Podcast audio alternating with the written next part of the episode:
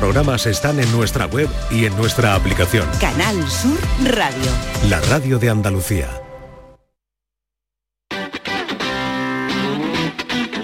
El pelotazo de Canal Sur Radio con Antonio Caamaño.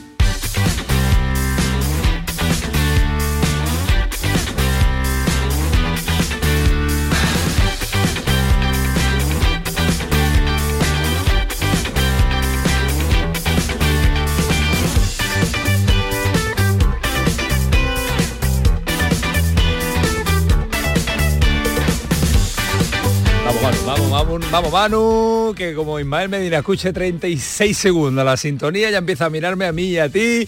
Así que vámonos que nos vamos, que hay que aprovechar cada segundo, cada minuto de radio. Hola, ¿qué tal? Buenas noches. Esta es la sintonía de Canal Sur Radio, esta es la sintonía del pelotazo. 10 y 5. Jornada ya de miércoles. Avanza la semana con una rapidez tremenda. Ya estamos a mitad de semana y ya se asoma una nueva jornada del Campeonato Nacional de Liga. Eh, de nuevo, de nuevo, vuelta a las competiciones eh, con un fin de semana que en primera va a ser muy larga para los equipos andaluces porque el viernes, dentro de nada, abre el Granada ante Osasuna.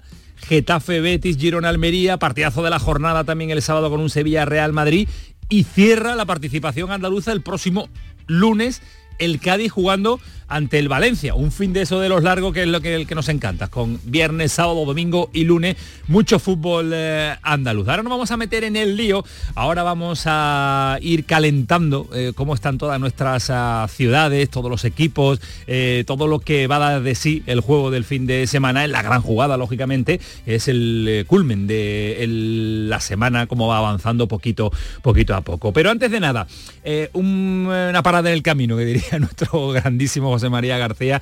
Darle las gracias desde aquí también, desde este programa al Sevilla, por los premios Ruiz Gabono que esta redacción de Deporte y esta casa en general ha recibido en el día de hoy por el eh, tratamiento, me equivoco en el Ismael Medina. Blasquez Ruiz Gabono. Eh, efectivamente, Blasquez Ruiz Gabono, correcto, me equivoco, y hay que decirlo, las cosas tal, tal y como son. Eh, por el trabajo y por el tratamiento que realizó esta casa en la final de, de Budapest. Reitero, muchísimas gracias al Sevilla, a su departamento de comunicación, a su consejo de administración, a su presidente y sobre todo porque el Sevilla le está dando un, eh, un, pozo importante, Ismael Medina. ¿Qué tal? Buenas noches. Hola, ¿qué tal? Muy buenas. este premio que va avanzando en, eh, en, años, que va ganando en madurez, que va ganando en, eh, en trascendencia y que cada año pues se ve reflejado lo que es el periodismo. Este periodismo que poco más o menos poco o mucho vamos eh, vamos perdiendo lamentablemente vamos perdiendo y de verdad que reitero que el Sevilla se vaya acordando y mantenga año tras año eh, estos premios que van ganando que van ganando de nivel ¿eh? una jornada de convivencia ¿no? que se agradece porque después el día a día lo que llevas al análisis a la información al debate a la crítica y que lógicamente la convivencia como en cualquier eh, faceta de la vida pues tiene picos no buenos regulares malos. En el fútbol según entre la pelota, pero ya lleva muchos años el Sevilla con estos premios que tiene el nombre de dos leyendas del periodismo en nuestra ciudad, eh, José Antonio eh, Blasquez con su hijo Javier Blasquez, que tuve la oportunidad de trabajar con él muchísimo, Javi Blasquez, y que me enseñó una barbaridad, y también Rueja Bono, ¿no? Cuando, cuando yo comenzaba, eh, y su hijo Alejandro. Bueno, es una jornada de convivencia, ¿no? De normalidad, de tranquilidad, de charla, y bueno, es un día en el que el Sevilla cada año elige para premiar a distintos trabajos. en el día de hoy hemos visto a Manolo Gómez, fotógrafo del diario la reacción de deportes del, de, Canal Sur eh, Radio por su cobertura en la final, a los compañeros del relevo, a, Alonso, a Samu, eh, la narración del, gol de los compañeros de, de, que, yo te he dicho muchas veces, soy un fiel seguidor porque me encanta el multifútbol de la Europa League, me encanta ver la Europa League y la Conference, salvo que estén jugando equipos eh, andaluces, me, encanta ver uh, el multifútbol y bueno, una jornada, repito, de convivencia, de normalidad y de naturalidad en un mundo en el que también a veces hay momentos de, disparidad de criterios y es bueno, eso el Sevilla lleva mucho tiempo haciendo. Sí, es verdad. Y el respeto que el Sevilla tiene a las opiniones de los medios de comunicación, porque es también un género que eh, está ahí porque se usa y es eh, fundamental en el eh, periodismo. Hoy el presidente del Sevilla, que se ha acordado también, obviamente no podía ser otra forma, del premio a esta casa, ganar su radio. Eh, a ustedes no solo se os premia por vuestra profesionalidad y por y porque sois eh, parte, ¿no? Compañero en este en este camino del fútbol, sino porque de verdad Canal Sur hizo un esfuerzo eh, enorme en, desplazar a, tantos periodistas y un esfuerzo humano y económico importante para estar en una final. Es, verdad una final es un motivo suficientemente importante para ello, pero también es verdad que no todo el mundo lo hace con la misma magnitud y ustedes estuvieron allí, hicieron un trabajo enorme que en parte, bueno, pues todo sirve y todo suma para que al final nos trajéramos la séptima. Todo sirve y todo, todo suma. El periodismo se dedica a hacer periodismo, los que ganan los partidos y Malmedina son los que saltan al terreno de juego y son los que meten los goles y la entidad que eh, pues organiza y compone un equipo y demás, en fin, que son muchos los factores, pero el periodismo yo no creo que, gane ni pierda títulos. Ismael, que ha sido también una jornada que no se nos puede pasar de homenaje del, Sevilla a uno de los grandes de, este medio, de la radio, de los medios de comunicación como Pepe Domingo Castaño, que fue premiado hace, eh, hemos visto imágenes con, mascarilla, con el en pleno COVID. ¿eh? Hace dos años eh, fue premiado Pepe Domingo Castaño, una leyenda de, de la radio española. Eh, una voz inconfundible eh, y que hoy, lógicamente, eh, le han hecho un homenaje en el acto, antes de empezar el acto, con un vídeo, después también las palabras del presidente, el señor Castro, y repito, fue hace dos años en la que también, creo recordar, los compañeros de mucho deporte, entre ellos también recibieron el reconocimiento. Digo porque se me viene a la cabeza ya que una buena relación con Miguel Ángel Chazarri y lo recordaban el día. Paquito Cepeda, y con, Luca, y con todo el equipo de, mucho deporte. Pues eh, a esta hora en Cádiz vamos a estar en un ratito porque nos va a contar Javi Lacabe qué es el Sport Tech City, Ismael. Esto va avanzando a una velocidad de tecnología, deportes, el proyecto del futuro del Cádiz. ¿Ha estado Tebas allí? Porque ya saben, vinculación, se lleva bien, tiene buena relación el presidente del Cádiz, Manolo Vizcaíno, con el presidente de la Liga de Fútbol oh, Profesional, profesional al margen de otros temas que después vamos a escuchar y otros sonidos de, Tebas, porque le preguntes por lo que eso sí es bueno el presidente de la liga, da su opinión y se moja sobre todos los asuntos. Le han preguntado por el tema Luis Enrique, que hizo en su día unas declaraciones polémicas, el jugador del Real Betis Balompié. No Luis Enrique el seleccionador, no, Luis Enrique el futbolista del sí, Con la, tú sabes que la Z no, es, no, es, mi fuerte. Bueno, tengo poco fuerte, pero pronunciar la Z no es algo bueno en, en mi le han preguntado por qué ya la Federación Brasileña dicho que ha cerrado ese, ese tema y no va a haber ningún tipo de sanción, ni hizo nada irregular eh, Luis Enrique, el extremo del Real Betis Balompié. Eh, y Tebas que ha estado en Cádiz y ha alabado y ha aprobado y le ha encantado el proyecto que tiene el Cádiz para ir avanzando en el futuro y sobre, y sobre todo plantar las bases de hacer un conjunto. El amarillo, el gaditano, para que sea un habitual en la máxima categoría. Es la consecuencia de lo que viene siendo el Cádiz en los últimos años. Es un día de un arranque histórico a un proyecto que va mucho más allá de lo que es el evidentemente deportivo. Y, que van yendo muchísimos clubes españoles hacia ese camino, ¿no? De trascender al, al, partido y ser todavía más parte de, tu ciudad, de tu entorno, de tu provincia, creando riqueza, creando industria, porque tiene capacidad Cádiz de hacerlo. Y se lo decíamos al principio, los equipos andaluces que preparan ya el fin de semana, destaca sobremanera la visita del Real Madrid, el líder de la categoría, al estadio Ramón Sánchez Pijuán, con todas las miradas puestas en el de Camas, en Sergio Ramos, si va a ser titular. Juega seguro. ¿Así de tajante? ¿A miércoles? Sí. Si no le pasa nada. si no le, duele una muela. que cortar una pierna para que sí, juega seguro, sí o sí. Sí, yo creo que juega seguro no es una información porque todavía no es una sensación no bueno por lo que uno pregunta por lo que uno cree por lo que significa el, partido para para Sergio Ramos y porque creo que a día de hoy eh, ya lo demostró yo creo que en Indoven estuvo a muy buen nivel, eh, va a ser titular ante el Real Madrid. 16 años ha jugado en el Real Madrid, sabes que no, no se ha vuelto a enfrentar al Madrid desde que salió del Real Madrid, porque con el Paris Saint Germain... ¿No jugaron? Sí, hubo una eliminatoria, pero estaba lesionado. Hubo una eliminatoria de Liga de Campeones, Real Madrid, París Saint Germain. No jugó Sergio Ramos ni la ida ni la vuelta. Lesionado el año pasado, lo eliminó el Bayern Múnich. Por tanto, será la primera vez que Sergio Ramos, 16 años, jugador del Real Madrid. 16, 2, 18. Y dos en el Paris Saint Germain, 20 de profesional lleva. Sergio Ramos, lógicamente, va todas las miradas.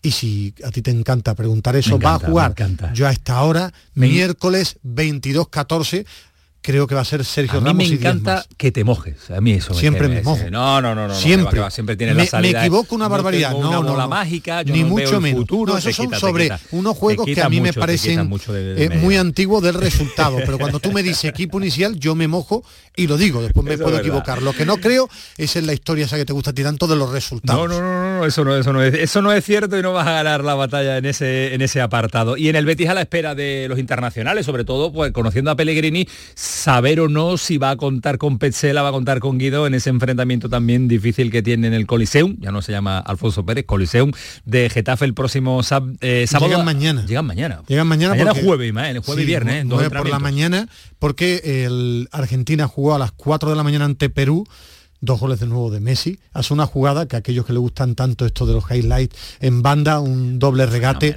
espectacular y eh, jugó eh, la segunda parte Petzela, que salió por el Cuti Romero, eh, no jugó ni un solo minuto Guido Rodríguez, los jugadores del Sevilla salió creo que fueron 10 minutos, 10, 15 minutos. Acuña no jugó Lucas Ocampos, también del fútbol andaluz en el triunfo de Venezuela jugó eh, Darwin Machís que anotó Correcto. un gol en el triunfo 3-0 de Venezuela a las Chile de Berizzo. Darwin Machís que no puede jugar este fin de semana, tiene que cumplir partido de sanción. Después vamos a estar con eh, Alejandro Pecci también, con la convocatoria del fútbol femenino, con la novedad importante de la vuelta de Jenny Hermoso. Novedad llamativa, lógicamente, después de todo el lío, de la celebración del Mundial, que ya todo el mundo sabe y conoce. Pero estamos muy pendientes este fin de semana de dos banquillos, eh, el del Sevilla y el del Almería. Debutan dos entrenadores, debuta Diego Alonso, lo estamos comentando, ante el Real Madrid nada más y nada menos, con la intuición de Ismael Medina de que va a jugar Sergio Ramos y debuta también en el banquillo del Almería Gaisca Garitano. Debuta fuera de casa, debuta en eh, Girona y vamos a ver cuáles son las sensaciones. Joaquín, ¿qué tal? Muy buenas noches. Hola, buenas noches. Eh, con muchas ganas tenemos de, de ver nosotros a ver qué, qué tecla toca el, el nuevo míster de cara, de cara al debut, ¿no? Por allí también, imagino. Sí, porque son muchas dudas, muchos interrogantes los que hay, si al final el trabajo de Gaisca Garitano al final se conduce por un lado, se conduce por otro, de qué forma se va a materializar y sobre todo hasta qué punto va a existir esa competitividad que necesita la Almería precisamente para estar vivo en los partidos, para que Claro. por lo menos en siete de los nueve que, se ha, que ha disputado, pues haya tenido posibilidad de conseguir la victoria, cosa que no sucedió ni en el Sánchez Pijuán frente al Sevilla, ni tampoco en San Mamés frente al Athletic Club de Bilbao. Pero, independientemente de eso, también hay otro dato, y es que exigirle ya a Gaisca Garitano, pues que muestre todas sus cartas o que muestre todo su trabajo en Montilivi frente al Girona, yo creo que sería demasiadas exigencias para el técnico vasco, por aquello de dos razones fundamentales. Primero, porque el Almería llega muy tocado, llega muy tocado, no solamente lo- las lesiones de larga duración de los tres jugadores que no van a poder estar en lo que queda de año, que se dice pronto, el Almería es, sin lugar a dudas, donde el equipo en el que más han cebado lesiones de larga duración, Es Luis. Suárez, Mar Pubil y Ibrahima Koné, sino que también hasta cinco jugadores, que se dice pronto, hasta cinco jugadores se podrían perder también el partido de Montilivi, el estreno de Gaisca Garitano. Y estamos hablando de jugadores tan importantes como Edgar González, como Gonzalo Venero o incluso también Sergio Aquieme. Es decir, estamos hablando de, de una Almería muy, muy, muy tocadito en jugadores disponibles para el partido del estreno de Gaisca Garitano. Bueno, pues vamos a saludarlo. Espérate, Joaquín, que nos escucha el míster. Nos has planteado un panorama que, que- que- que es la realidad de este Almería. Pero yo imagino que el míster va a tener... a competir. a ya, competir seguro, A competir ya a las voy a- 4 y cuarto de la tarde cuando, cuando empieza el partido a competir. a 11 tope. contra 11, como dirían los Bueno, clásicos. A ¿eh? competir, ¿no? Mister, ¿qué tal? Buenas noches. Hola, muy buenas noches. ¿Qué tal? ¿Cómo está? Bien, muy bien. Na- ¿qui- ¿Quién, quién dijo miedo? Decimos por aquí abajo, ¿no? Bueno, sabemos también dónde hemos venido y hemos aceptado venir sabiendo que bueno que había jugadores importantes con lesiones de larga duración, otros también que, que ya estaban tocados de antes y algún otro problemilla que hemos tenido. Bueno, al final ya dijimos que no íbamos a poner excusas, que estamos trabajando pues lo máximo para que para que el equipo gane y, y así va a ser, ¿no? Y seguro que, que el domingo veremos un equipo competitivo, seguro. Eh, está siendo larga, larga la, la espera. Uno tiene ganas de, de ponerse ya eh, ese- esa uniformidad de partido oficial. ¿Tiene ganas? Sí, tenemos muchas ganas de competir, pero bueno, sabíamos que también nos viene bien eh, estos, estos 15 días para trabajar con el equipo y también, bueno, para poder recuperar un poco a algún jugador que ya había estado lesionado también anteriormente, eh, por ejemplo Robertone o Edgar o algunos jugadores que estaban tocados de antes también y que no son de larga duración. Y bueno, también para que los jugadores que están en la selección, ¿no? que es otro inconveniente que tenemos, que, que van a llegar tarde o que están llegando tarde, o incluso alguno como Méndez también que ha llegado lesionado, bueno, tiempo un poco para, para que se pongan a disposición ¿no? de, pues más jugadores, ¿no? Porque es verdad que cuando llegamos hay, muchos jugadores lesionados. Pues sí, los medios de comunicación, los aficionados somos muy, muy ansiosos para ver qué, qué, va a tocar Gaisca Garitano, qué va a mover, qué sistema. Eh, nos encanta, nos encanta estos días. ¿Qué le ha dado tiempo a, a Gaisca de, a tratar, ver eh, e, e, intentar cambiar en 15 días eh, que va, que va a tener de trabajo hasta que llegue la hora del partido? Bueno, pues ya dije también que no, no, me voy a meter con lo que se ha hecho anteriormente, que seguro que, se ha hecho bien y que se ha hecho con la mejor intención. No sé, al final es que valoraremos a partir del domingo, no lo que hagamos nosotros, ¿no? Lo que sí está claro viendo los datos es que el Almería no, no había ganado ningún partido y que, que estamos encajando muchos goles también y bueno, pues eh, cosas que dicen los datos que lógicamente para ser competitivos en primera división hay que mejorar eso, ¿no? Ajá. Y luego pues seguir o aprovechar las cosas buenas que tiene el equipo, que tiene muchas también y que, que ese potencial lo tenemos también, ¿no? Que somos un equipo que puede hacer gol con facilidad, que llega, que bueno, pues dotar un poquito de solidez, de orden al equipo y tratar de ser competitivos porque, pues bueno, eh, la primera división, si no lo eres, no, no, no es fácil ganar partidos. Eh, mister, eh, es muy fácil mm, eh, buscar un argumento para que la Almería se encuentre donde se encuentra. bueno, digo, es muy fácil relativamente, pero creo que hay más que rascar y hay más en la profundidad, seguro que, que el mister, si no ya en, en, en fechas muy próximas, o sabrá cuál es el, el, el, problema mayor que tiene este Almería. Desde la distancia, viendo los partidos de la Almería por televisión, los que nos cuenta eh, Joaquín Averigo en el, en el día a día de la Almería. Parece que el mayor problema puede ser el defensivo, ¿es el defensivo, mister? Bueno, a ver, cuando un equipo encaja muchos goles, no claro. es solo un problema defensivo, es un problema de todo el equipo en conjunto, no solamente cuando no tienes el balón, ¿no? que al final tiene que empezar por el delantero centro ese trabajo, ¿no? no solo de la línea defensiva, sino también pues en fases cuando tienes el balón, el, el tener más equilibrio cuando atacas para que cuando pierdas el balón pues estés más armado, ¿no? No solamente un, un aspecto defensivo, sino también un aspecto ofensivo, ¿no? Eh, que bueno, pues a la hora de atacar tiene que haber un orden, un equilibrio para que para que cuando pierdas el balón no, no te hagan tanto daño, ¿no? Pero bueno, sabemos que eso es difícil en primera división porque hay grandes equipos. Ahora, por ejemplo, vamos a jugar en Girona, que es un equipo que está muy bien, con grandes jugadores en un momento de forma muy bueno y bueno, pues intentar, yo creo que, el equipo va a estar bien, pese a todas las bajas que tiene, a todos los problemas que, estamos teniendo, yo creo que, que, tenemos un equipo que, va a dar la cara y que, va a estar bien. Yo soy, soy optimista por naturaleza y, seguro que no va a ser fácil, seguro somos conscientes, pero somos optimistas. Mister, nueve días después de su llegada a Almería, por cierto, bienvenido a nuestra tierra, no le voy a pedir una radiografía de lo que se ha encontrado porque prácticamente ya ha adelantado algunos conceptos, algunos datos, ni tampoco le voy a preguntar sobre el Girona, porque obviamente ya hay tiempo para hablar de eso. Pero sí lo que le quiero mm, trasladar es un algo que a mí poderosamente mm, me está llamando la atención, y yo que lo vivo desde Almería, yo que trabajo aquí en Canal Sur en Almería, y es ese ambiente no negativo, sino pesimista y bastante mm, pobre de apoyo al club. Todo el mundo piensa que este club ya no tiene solución, que la temporada prácticamente está perdida y no sé si eso ha sido lo que más le ha llamado la atención cuando llegó a Almería y cuando se presentó ante los medios de comunicación en su primera comparecencia.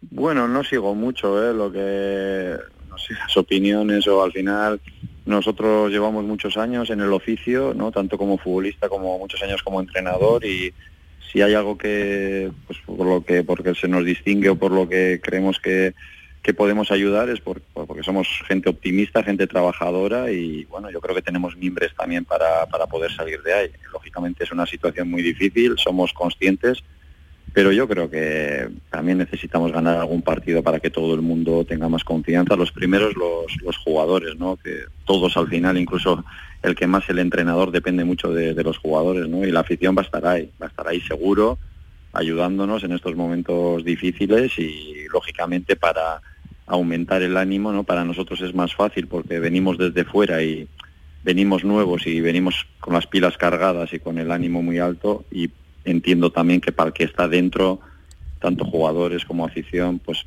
eh, han sido estos meses difíciles y duros y verte el último en la clasificación sin ganar ningún partido, entiendo perfectamente que el ánimo no esté muy alto, ¿no? Lógicamente, pero bueno, también hemos venido nosotros también para, para que suba el ánimo y, vamos a ver que lo que más ayuda al final es los resultados, ¿no? Y el, poder cosechar un buen resultado seguro que va a animar un poquito a todo el mundo.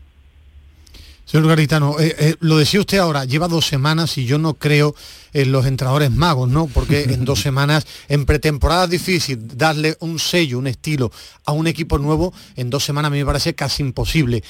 Eh, ahora mismo necesita el equipo, la gente, usted lo decía, un resultado para volver a creer. Es un equipo que mentalmente es débil y que sobre todo el aspecto que habéis podido trabajar, aparte de algún detalle táctico, es el aspecto mental que vuelvan a disfrutar compitiendo.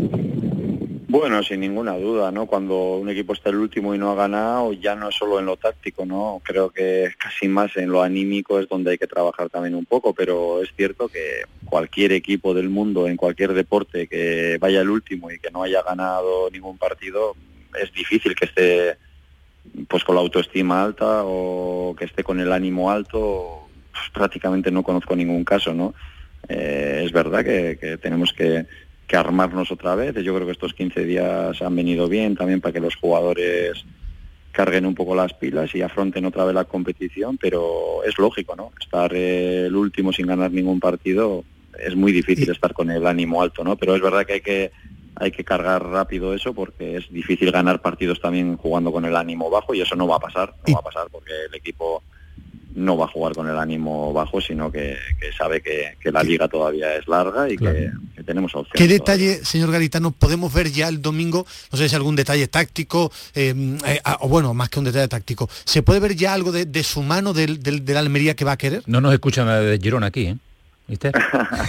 bueno, a ver, eh, los entrenadores luego decimos algunas cosas que luego no se cumplen, ¿no? Yo a mí me gusta no soy de mucho hablar, yo creo que, al final los equipos en el campo cuando lo veáis, pues, pues ahí está el sello del entrenador. Pero muchas decimos cosas antes del partido que vamos a hacer o que van a pasar, que luego vosotros no, las veis porque no, no, pasan, ¿no? Entonces no me gusta adelantar. Eh, lógicamente tenemos una manera de jugar, una manera de trabajar y eso pues al final hablará en el campo, ¿no? Eh, el campo tiene que decir qué es lo que ha cambiado o si es que ha cambiado algo para mejor y, y veremos veremos al domingo a ver y, esperaremos un poquito para para que se vean los resultados, ¿no? Mister, lamentarse ahora por, la, por las lesiones no tiene ningún sentido. Es mirar hacia adelante, como usted está diciendo, e intentar hacer el 11 más competitivo, pero van a estar todas las miradas puestas en, los pocos hombres gol que le quedan. Eh, tiene que dar un pasito adelante. Arriba lo, ha dado, para mí ha sido una, de las sorpresas también en este inicio de temporada y ha mantenido un tono extraordinario, pero hay que, hay que mirar también a, a Batistao, ¿no? Hay que buscar a ver el gol de por dónde aparece.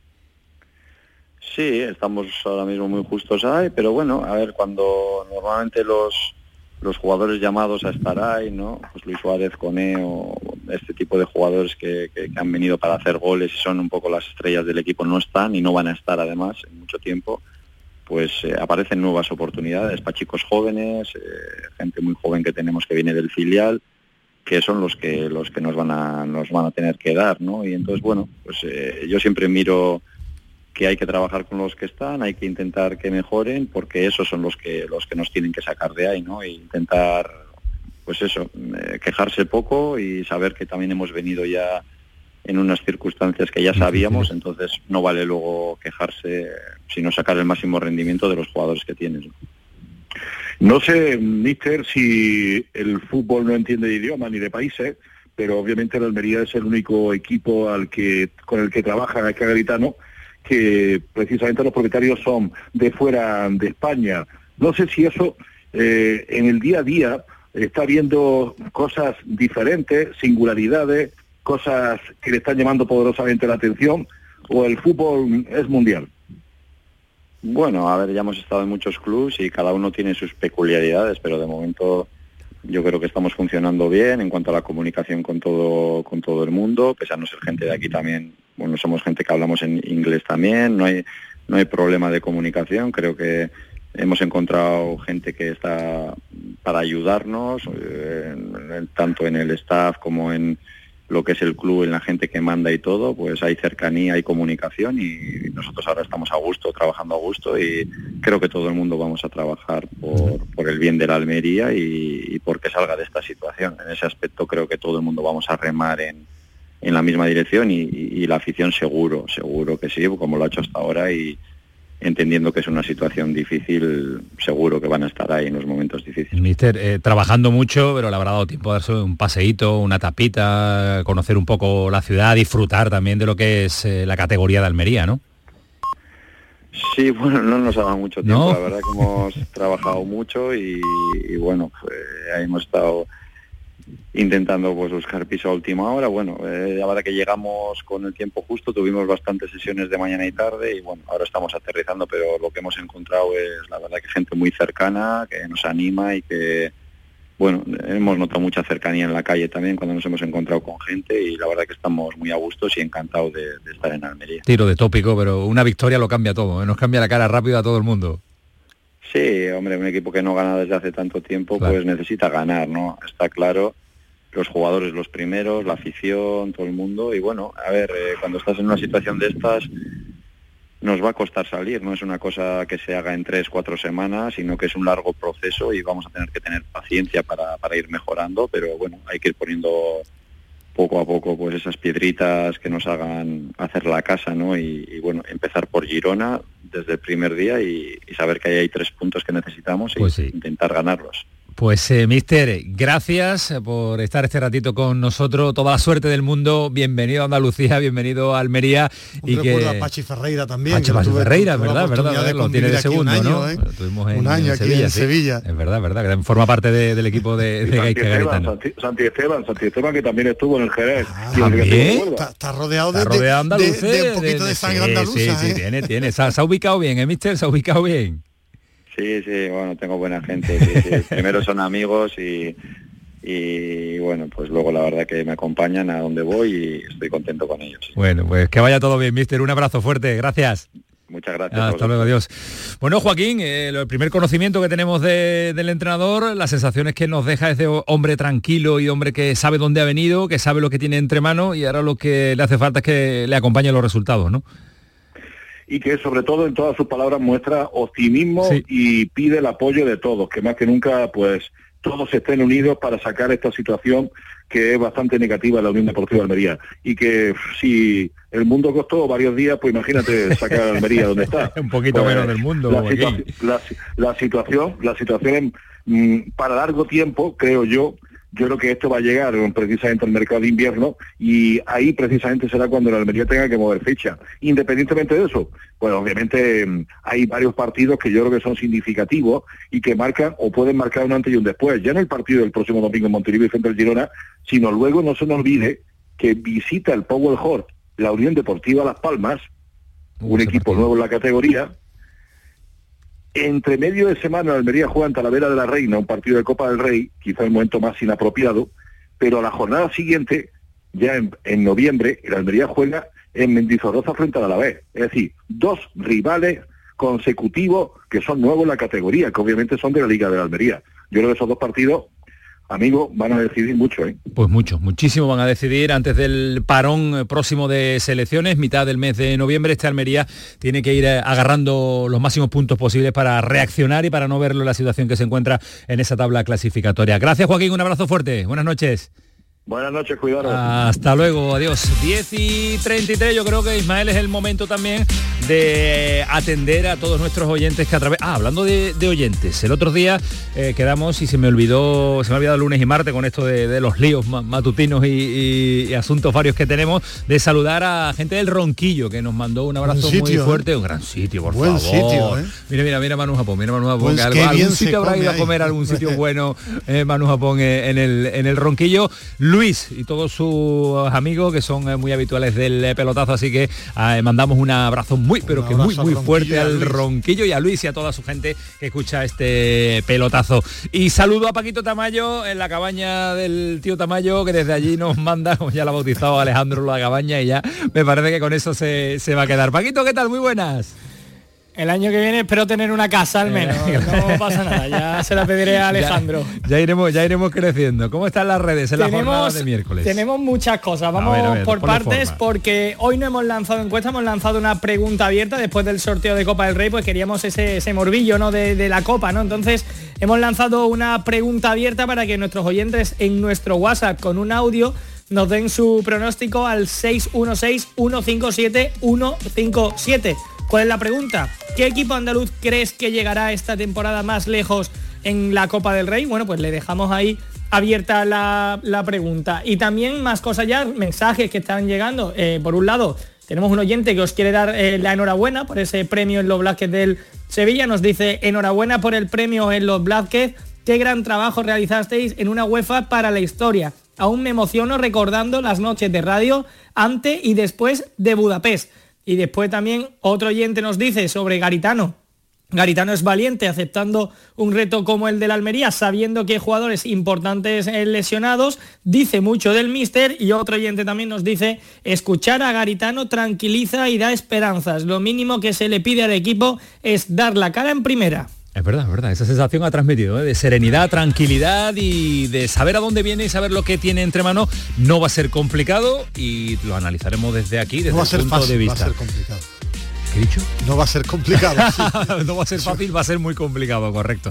Estás muy despierto hoy, Mael, me gusta, ¿eh? Normalmente solo estar despierto. No, no, no, hay días que estás espeso y hay días que hoy estás muy despierto. no, hoy estás muy despierto. Estás, Me estabas enseñando lo de, lo de Neymar de, anoche, ¿no? Bueno, eh, es un jugador que ya hace tiempo Dejó se olvidó del fútbol, pero ayer que estuve viendo mucho, mucho partido, vi la Inglaterra de Bellingham, lo de Bellingham ayer con Inglaterra fue un espectáculo, qué mal Italia, ¿eh? vi un rato de, Venezuela con, con, Chile y también un rato de, Uruguay, que le ganó la Uruguay de tu amigo Bielsa, que le ganó a, Brasil, de, rotura de cruzado y también de menisco de Neymar, lesión gravísima para Neymar, que ya hace tiempo se dedicó a las fiestas y no jugar al fútbol, pero lesión gorda, imagínate con la pasta que ha pagado el equipo de Arabia ahora, lesión rotura de cruzado y también de menisco de Neymar. Hablando de temporada adiós y a recuperarse en verano si tiene gana y fuerza Neymar y quiere volver a ser y volver a ser eh, futbolista no creo que tengan problemas eh, en Arabia por pagarle esa cantidad de dinero para no jugar, y, eh, para no jugar, y para estar en casa. muy contento no estarás ¿eh? 10 y 37 de la noche en un instante en un ratito vamos a hablar de fútbol pero mucho con dos decir el nombre un campeón del mundo campeón del mundo aquí sentado en este estudio un entrenador de la Premier, poco tiempo, pero entrenador de la Premier. Dos integrantes de una dirección deportiva. Dos integrantes de la deportiva. un equipo europeo. Dos amigos. Son muy amigos, muy amigos. Uno era central y otro extremo. Extremo de los de antes, extremo de desborde, extremo de velocidad. Dos vistieron la camiseta del Sevilla, dos que iniciaron eh, la aventura de El Sevilla Grande, uno eh, que, que hizo una parte de su carrera en el extranjero cuando no era tan habitual. Correcto. Por ejemplo, estuvo en Hungría bastante tiempo. Un atrevido, uno de ellos muy atrevido, otro menos, pero ahora lo está haciendo más. Marchene Gallardo, Gallardo y Marchena, que en un instante después de la pausa para la publicidad se van a sentar con nosotros. Yo creo que sí. Seguro. Tienes confirmado. Vamos a ver, ahora se lo preguntamos. 10 y 38 el pelotazo, Canal Sur Radio. Yo creo que ya, ya nada, nada van a estar aquí para sentarse con nosotros. Dale, Manu. El pelotazo de Canal Sur Radio con Antonio Caamaño. La mañana de Andalucía con Jesús Vigorra es actualidad, análisis, servicio público, entretenimiento y diversión. Hoy vamos a hablar, hemos hablado de la chispa antes, de la gente con chispa. Adiós, adiós, Ya se vamos a, recapitular el minuto de oro de esta mañana y así lo compartimos. La mañana de Andalucía con Jesús Vigorra. Os espero de lunes a viernes a las 6 de la mañana. Contigo somos más Canal Sur Radio. Contigo somos más Andalucía. Cuando casi todo el mundo duerme, menos tú, ya estamos contigo. En la mañana de Andalucía, el Club de los Primeros con Charo Padilla. Buenos días, Charo. Aquí un primerizo. Bienvenido. Y el éxito de este programa son los oyentes. Son un club lleno de mucha vida. Cielos despejados, iluminados por la luna. En el Garrobo, 19 grados. Por Pontejení, 18 grados. 12 grados en la ciudad del Cajamarra. Aquí por Ciudad Baja, 15 grados. La mañana de Andalucía, el club de los primeros de Canal Sur Radio, con Charo Padilla. De lunes a viernes desde las 5 de la mañana. Contigo somos más Canal Sur Radio. Contigo somos más Andalucía. Canal Sur Radio. Tú, sí tú, el que sueña con independizarse. Lo que tienes que hacer es comprarte un coche de ocasión. En Driveris celebramos el Día de la Hispanidad con una amplia selección de coches de todas las marcas, con la mejor garantía del mercado y a muy buen precio. Pásate en octubre por tu tienda más cercana o entra en driveris.es. Driveris, vehículos de ocasión de verdad. ¿Ya conoces las lavadoras Nevir? Lavadoras de hasta 12 kilos con motor inverter y etiqueta energética clase A. Porque Nevir siempre piensa en el ahorro de la factura de la luz. Con las lavadoras Nevir podrás esterilizar la ropa deportiva y disfrutar de su velocidad de centrifugado y sus tres modos de lavado rápido. Si no la tienes aún, ve ya por tu lavadora Nevir. Más confortable, más espacioso, más equipado. Así es el MG ZS Gasolina. El subcompacto con 7 años de garantía que te da mucho más. Desde 13.990 euros. MG ZS. Disfruta más por mucho menos. Precio sujeto a financiación. Consulta condiciones en mgmotor.es. Ven a conocerlo a Motor Inglés. Avenida Fernández Murube 14, en la S30, Sevilla. Sol Renovables, tu empresa de energía solar. Más de 20 años de experiencia en diseño, instalación y mantenimiento de placas solares y energías alternativas. Enchúfate al sol. ¿A qué estás esperando? Contacte con Sol Renovables para presupuesto de tu vivienda o empresa. www.solrenovables.com o 955 35 53 49.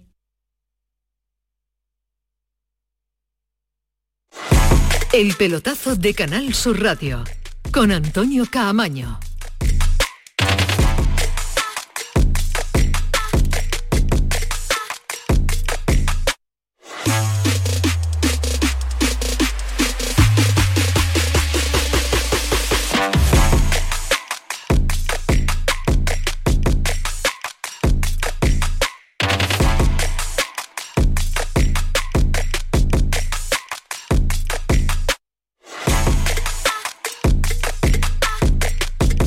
Seguimos en la sintonía. de- Este tema, este tema No, te gusta no, ti de no, bailarlo. Me gusta, no, me gusta lo, lo- lo que nos pone de nuestras peleas, nuestras reconciliaciones, me encanta. Sí, y, te pone- y que vaya poniendo música en los programas. me gusta. ¿Quieres, quieres, te está viniendo Sí, tú sí, arriba, sí. ¿no? Cuando nos pone el tiburón, El cuando nos pone el tiburón. enfrentamiento, el amor y cosas de esas, ¿no? Él, Manu se viene arriba cuando está Alejandro, que es más de más de su más, más de música como él. cuando estamos los antiguos no, No. no. nos pone tantos temas, se viene, se viene un poquito abajo. No, hombre, la, la- la sintonía era adecuada para recibir a nuestros dos siguientes invitados, que decía Ismael, dudaba de la amistad. de- sí, sí, sí, sí, ha dudado de la amistad. Es que ha Ah, empezado, empezamos No, a hablar no, de, la parcela deportiva y tú has dicho, dicho, son has dos dicho, amigos. Son amigos, muy amigos, con tanta contundencia, Claro, digo, tendrás creo eso sí. ratificado Total- para decirlo. totalmente confirmado. Con tanta con- contundencia, ¿no? ¿A quién saludamos los dos primero? ¿Quién es el mayor? Eh, Ismael, ¿tú Paco? Paco, Paco, pero muy poco, Paco. ¿no? Sí, sí, siempre ha sido mayor que Carlos. que no lo es, es no, que no lo es. Carlos debuta antes. No, no, que- debuta, no, Sí, mayor de edad. Debuta antes también. Debuta, creo, ¿eh? no. ¿Quién es el mayor, Sí. Carlos? Carlos, lo que pasa que siempre mentalmente ha sido más joven que Paco. ya está, te ha reventado, Paco. Siempre ha sido mentalmente. Mañana Carlos, está mi gimnasio pero está liquidado Paco, mañana. Carlos siempre ha sido mentalmente más joven que Mira, tú. el otro día me Tú dice- siempre has Hola, sido más mayor. hola, hola, Paco. Hola Paco Gallardo, buenas noches. no empecemos a pelearnos ya con Ismael. Ismael, Has ¿no? matado, ¿no? Joder. Te pregunto, ¿quién- empieza el mayor y dice... eh, eh, eh, eh, Además con contundencia sí, y todo. sí, no lo ha dudado, y no malo. lo ha Estoy dudado, a no lo ha punto de decir dudado. tres o cuatro años. Callado, pero... Mira, por el otro día me hice un test de edad metabólica, 32 años. Venga ya. Sí, sí, sí. Paco. Me imagino que por eso Carlos tendría 26. Pues seguro, si, si lo hace Ismael Medina tiene 26 años. Carlos, te estás riendo ahí, Marchena, ¿cómo estás? Hola, buenas noches, encantado voy tan encantado. Te hemos dicho que, eres- que te ha dicho ya Ismael que eres, eres el más joven. Sí, pues Ismael, muchas gracias, encantado. Lleva toda la razón, además. Empezado bien. Pues yo voy a empezar dando caña también. ¿A quién, Oye, Ismael? Empe- mayor, Ismael, cua- ¿has visto no, muy digo mayor? Muy- cuando muy empezó mayor. el pelotazo, yo me acuerdo que yo venía por aquí en los principios. Aquí No, no, hay como no. los programas estos que te dan el platino, el oro por venir más veces. O Bueno, se, se lo lleva años. con nosotros, se lo lleva Marchena. Carlos en- con nosotros, Sí. con, con el Puede trío que falta y hoy. Además que Carlos, eh, le- Carlos sí. le decimos, ¿quieres venir? Y dice, sí, Bueno, voy, es más, ¿quiere venir? en la última entrevista que le hicimos a Carlos, creo que en Túnez, toda su trayectoria como jugador y trabajando, nunca había dado tantos titulares. No puede ser. puede ser. se vino arriba, nos tenía, nos No, no, tenía no, nos callados. tenía aquí, nos tenía asustado de, de- de- de la conta- las cosas que nos contaba. Teníamos, tenías el carnet platino, pero te lo retiramos después que te fuiste a la Premier. Sí. Bueno, no nos cogía el teléfono nunca. Es que estaba ocupado. No, no, no. Y no me dejaba. Para los amigos no tenían No, no, dos no, minutos no me- saludarte que debutas en la Pero Premier. bueno, bueno, El bueno. No, no, no, no, no. Debutó en Old Trafford. Que debutó en Old No en Trafford, la estamos Premier, locos por en Old la Trafford, Premier, en Cállate, Trafford. cállate. Que si me llamó él no tiene validez, porque ha estado llamando un número que no es el mío. Eso es verdad. Eso, pues, con, con lo cual que dice que no le he contestado. Eso es O sea, verdad, pero si de- no me ha llamado mi número. Desde, desde producción me han dicho que sí te llamaban a tu número. El grande de Kiko Canterla me ha dicho que habló hasta contigo. Sí, eh, eh, Ah, es lo cierto. pillado, lo hemos pillado, lo pero pillado. lo te- tenía que Bueno, que no. seguir el procedimiento, tenía que pasar a los jefes de prensa y después el jefe de prensa ahí me cortaba. Cortafuego. Y tú le dices al jefe de prensa que quiere hablar con nosotros porque que te habla. Pero bueno, no, no estás aquí para eso, no estás para que te metamos caña. ¿Cómo estáis? Carlos, ¿cómo estás? Muy bien. Oye, muy- eh, muy teniendo, feliz. teniendo amigos como Kene Aske, me parece que es más encaminado vas, ¿eh? Sí, me ha dicho lo mismo de ti. es que el pirata ha dicho que no venga aquí con nosotros, lo ha dicho. sí, sí, me ha Y dicho, que, ten que cuidado. la cartera en el coche. Sí, me ha dicho, Kené, ten cuidado. Kené, Kené, ten cuidado. ¿Cómo estás? Muy bien, muy ¿Estás bien, bien? muy contento, feliz, eh, ilusionado. eh, bien, me trata bien la vida y no me puedo Después de lo de. Valencia, ¿qué? Te veo otra cara que Sí, en la sí, tele. eh, totalmente, me lo ha dicho mucha gente. Te, te veía la cara un poco desencajada. estaba tensionado. Y sí, sí, mucha tensión, muchos nervios, mucha responsabilidad, mucha responsabilidad Ha sido de, duro, ¿no? de, de- de coger un club como lo sentíamos nosotros y el club como nos lo encontramos después de nosotros vivir un club de lo que era. Entonces la, la responsabilidad era tremenda. ¿Le, le- le echabas el teléfono al otro entrenador de la Premier para preguntarle que te diera algún consejito o no? Eh, la verdad ¿O que tampoco te lo cogí a ti? No, a mí poco, pero cuando no me lo coge, le mando un mensajito, bomba, y rápidamente me llama. ¿Sí? ¿Hay alguna clave para que... Hay una clave ¿Has venido arriba, por ejemplo? Mm, Más o menos, más o menos. Eh, que no se te olvide los pies en el suelo. Eso, ahí- qué bien, qué buen Nos consejo. Para, coincidió- para muchos, ¿eh? Para muchos. Nos coincidió su partido estando con el programa aquí en Aquí en directo. directo. Fue en directo. En directo. ¿Ah, sí? Sí. Hostia. Correcto, Muchos lo- lo planos de, de Paco de Paco Gallardo. Gallardo. Sus planos de, de- ya podrá, eso sí lo podrá decir a su familia, que ha debutado Correcto. en la Premier, ¿eh? ¿Cómo es la Premier, Paco? Otro mundo.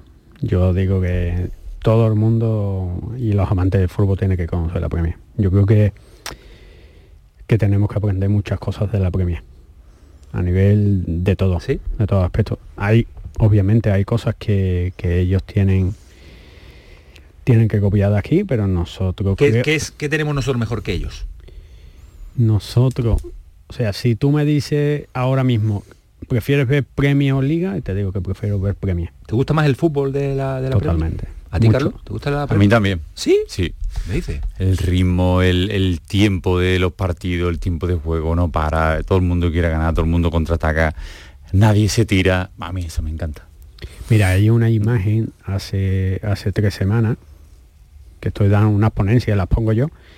Hay una imagen, minuto 94, de un Arsenal, Arsenal contra, que está ahora, está Adama. Torre- en el Adama eh, Saur- Saur- no, Fulham. el. Fulham. No, eh, minuto 94, empate, una falta a favor del Fulham que habríamos hecho en España para el partido, para el Fulham un empate en el campo de Dársena ya sería una gran victoria, etcétera, etcétera.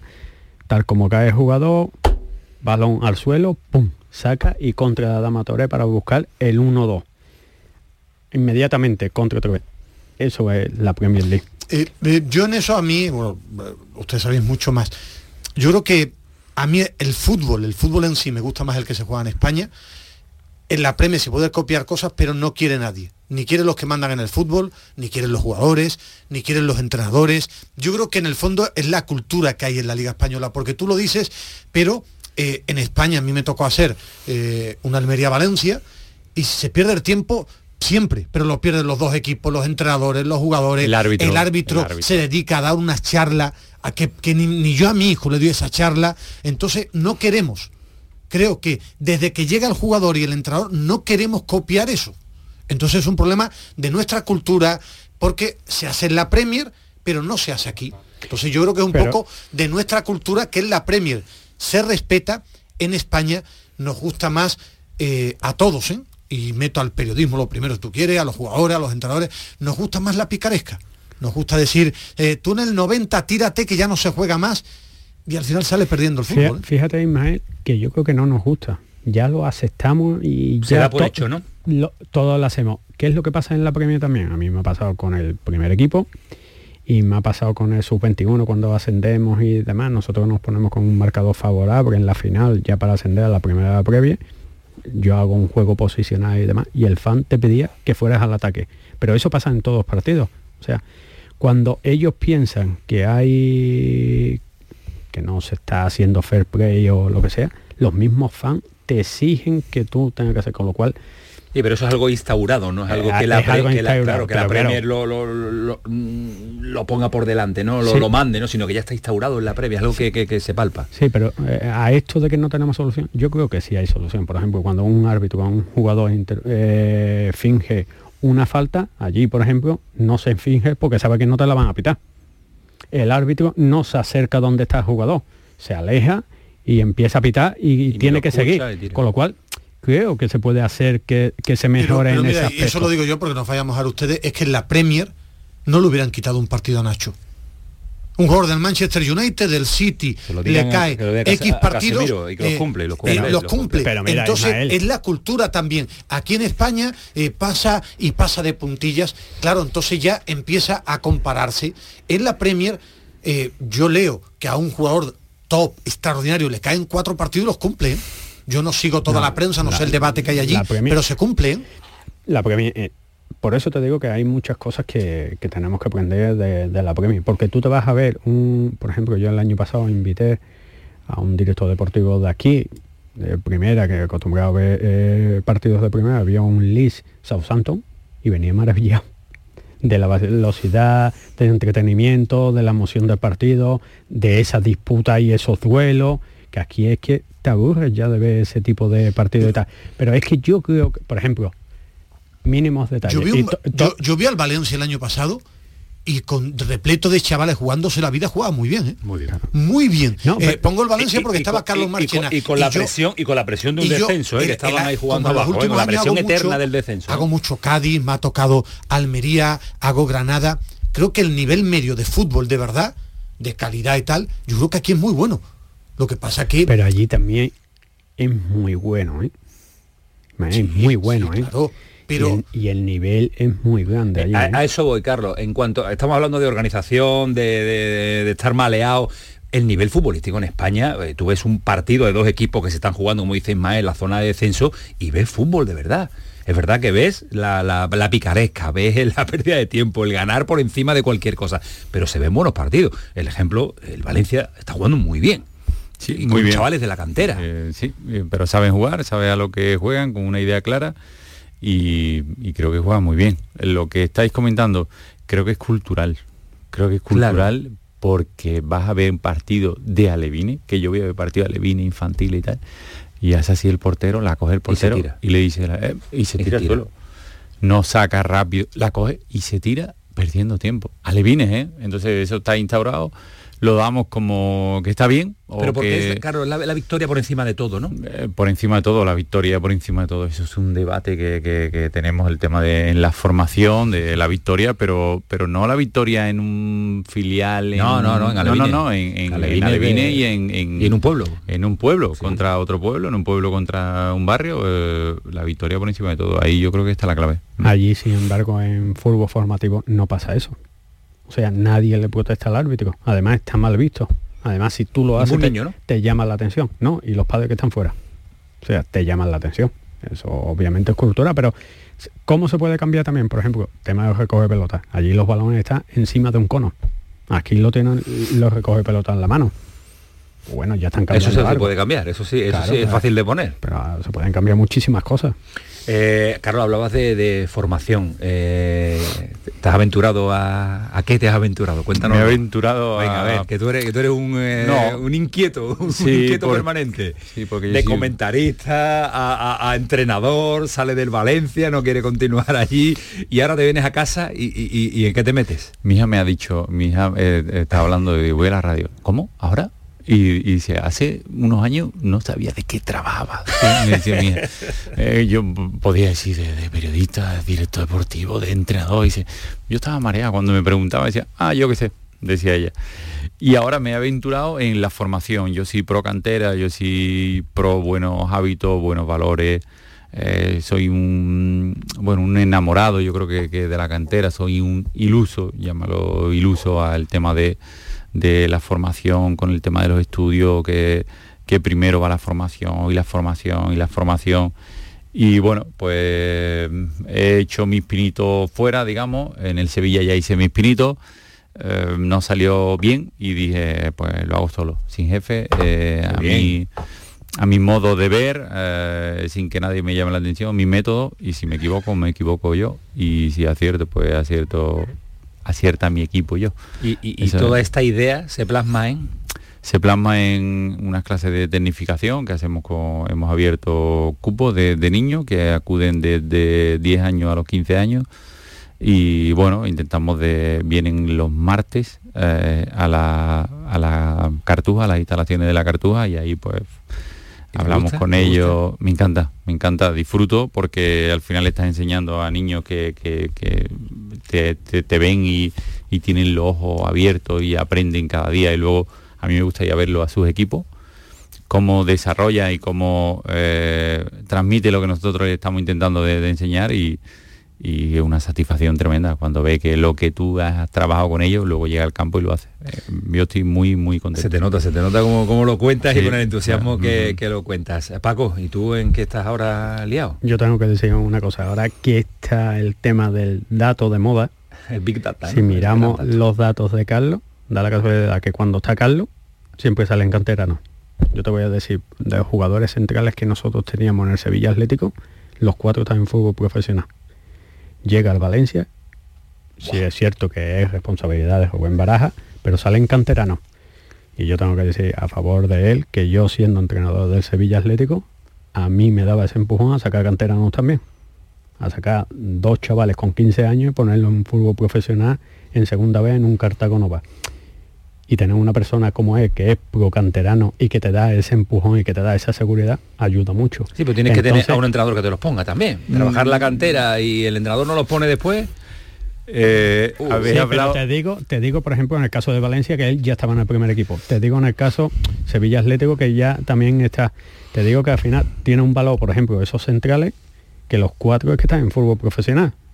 Estaba Berrocal, ¿no? Estaba Ustedes. Berrocal, estaba Amo, estaba Genaro, que estaba en el Málaga el año pasado y ahora ha descendido y tal, que son jugadores que al fin y al cabo o sea, han salido los centrales. viven como otros, como José Ángel, como tal, y a él le encantaba. Sí que tenemos nuestra pelea de vez en cuando, cuidado con los jugadores, No. el, el trabajo individual que hacía con ellos y al final, pues, pues bueno. Es que has dado la clave. La clave es yo puedo decir, yo puedo apostar, yo puedo... Pero llega Rubén Baraja y me dice, ¿tú, cómo lo ves? Yo lo pondría. Y seguro, yo que lo ponga.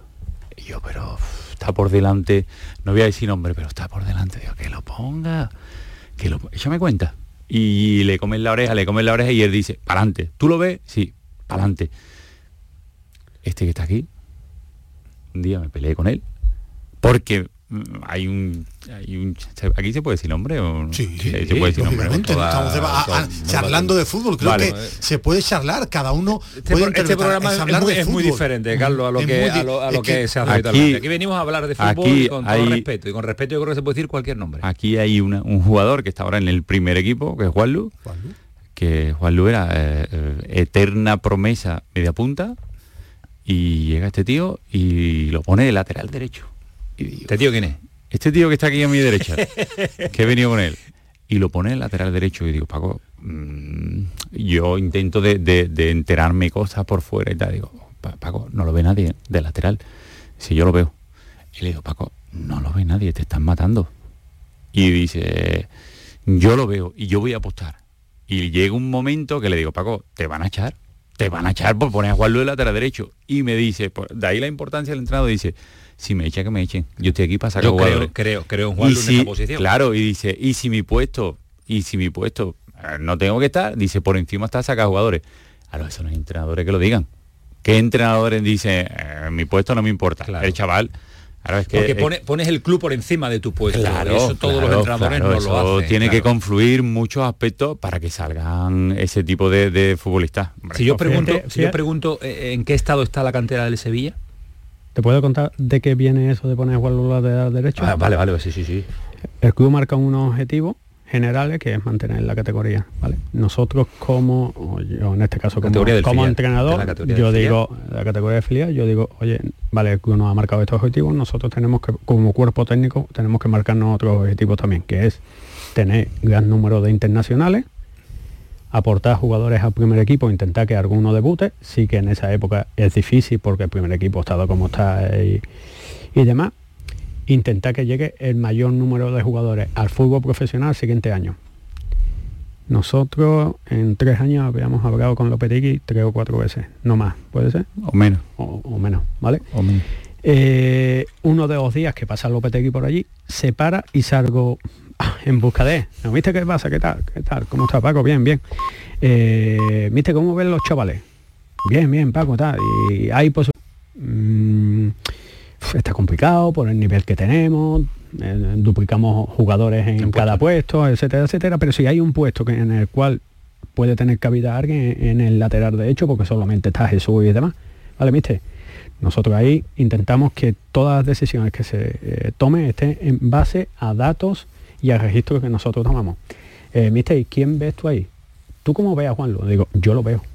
Digo, mister, y aquí están los datos. Mira, te voy a presentar datos a nivel físico. A nivel físico te dice que Juanlu está en una comparativa en registros de primera división y superior a los de segunda división, con lo cual lo veo, dice, yo creo que Juanlu por la capacidad que... te-". Digo, estoy de acuerdo. Bueno, ¿y cómo lo hacemos?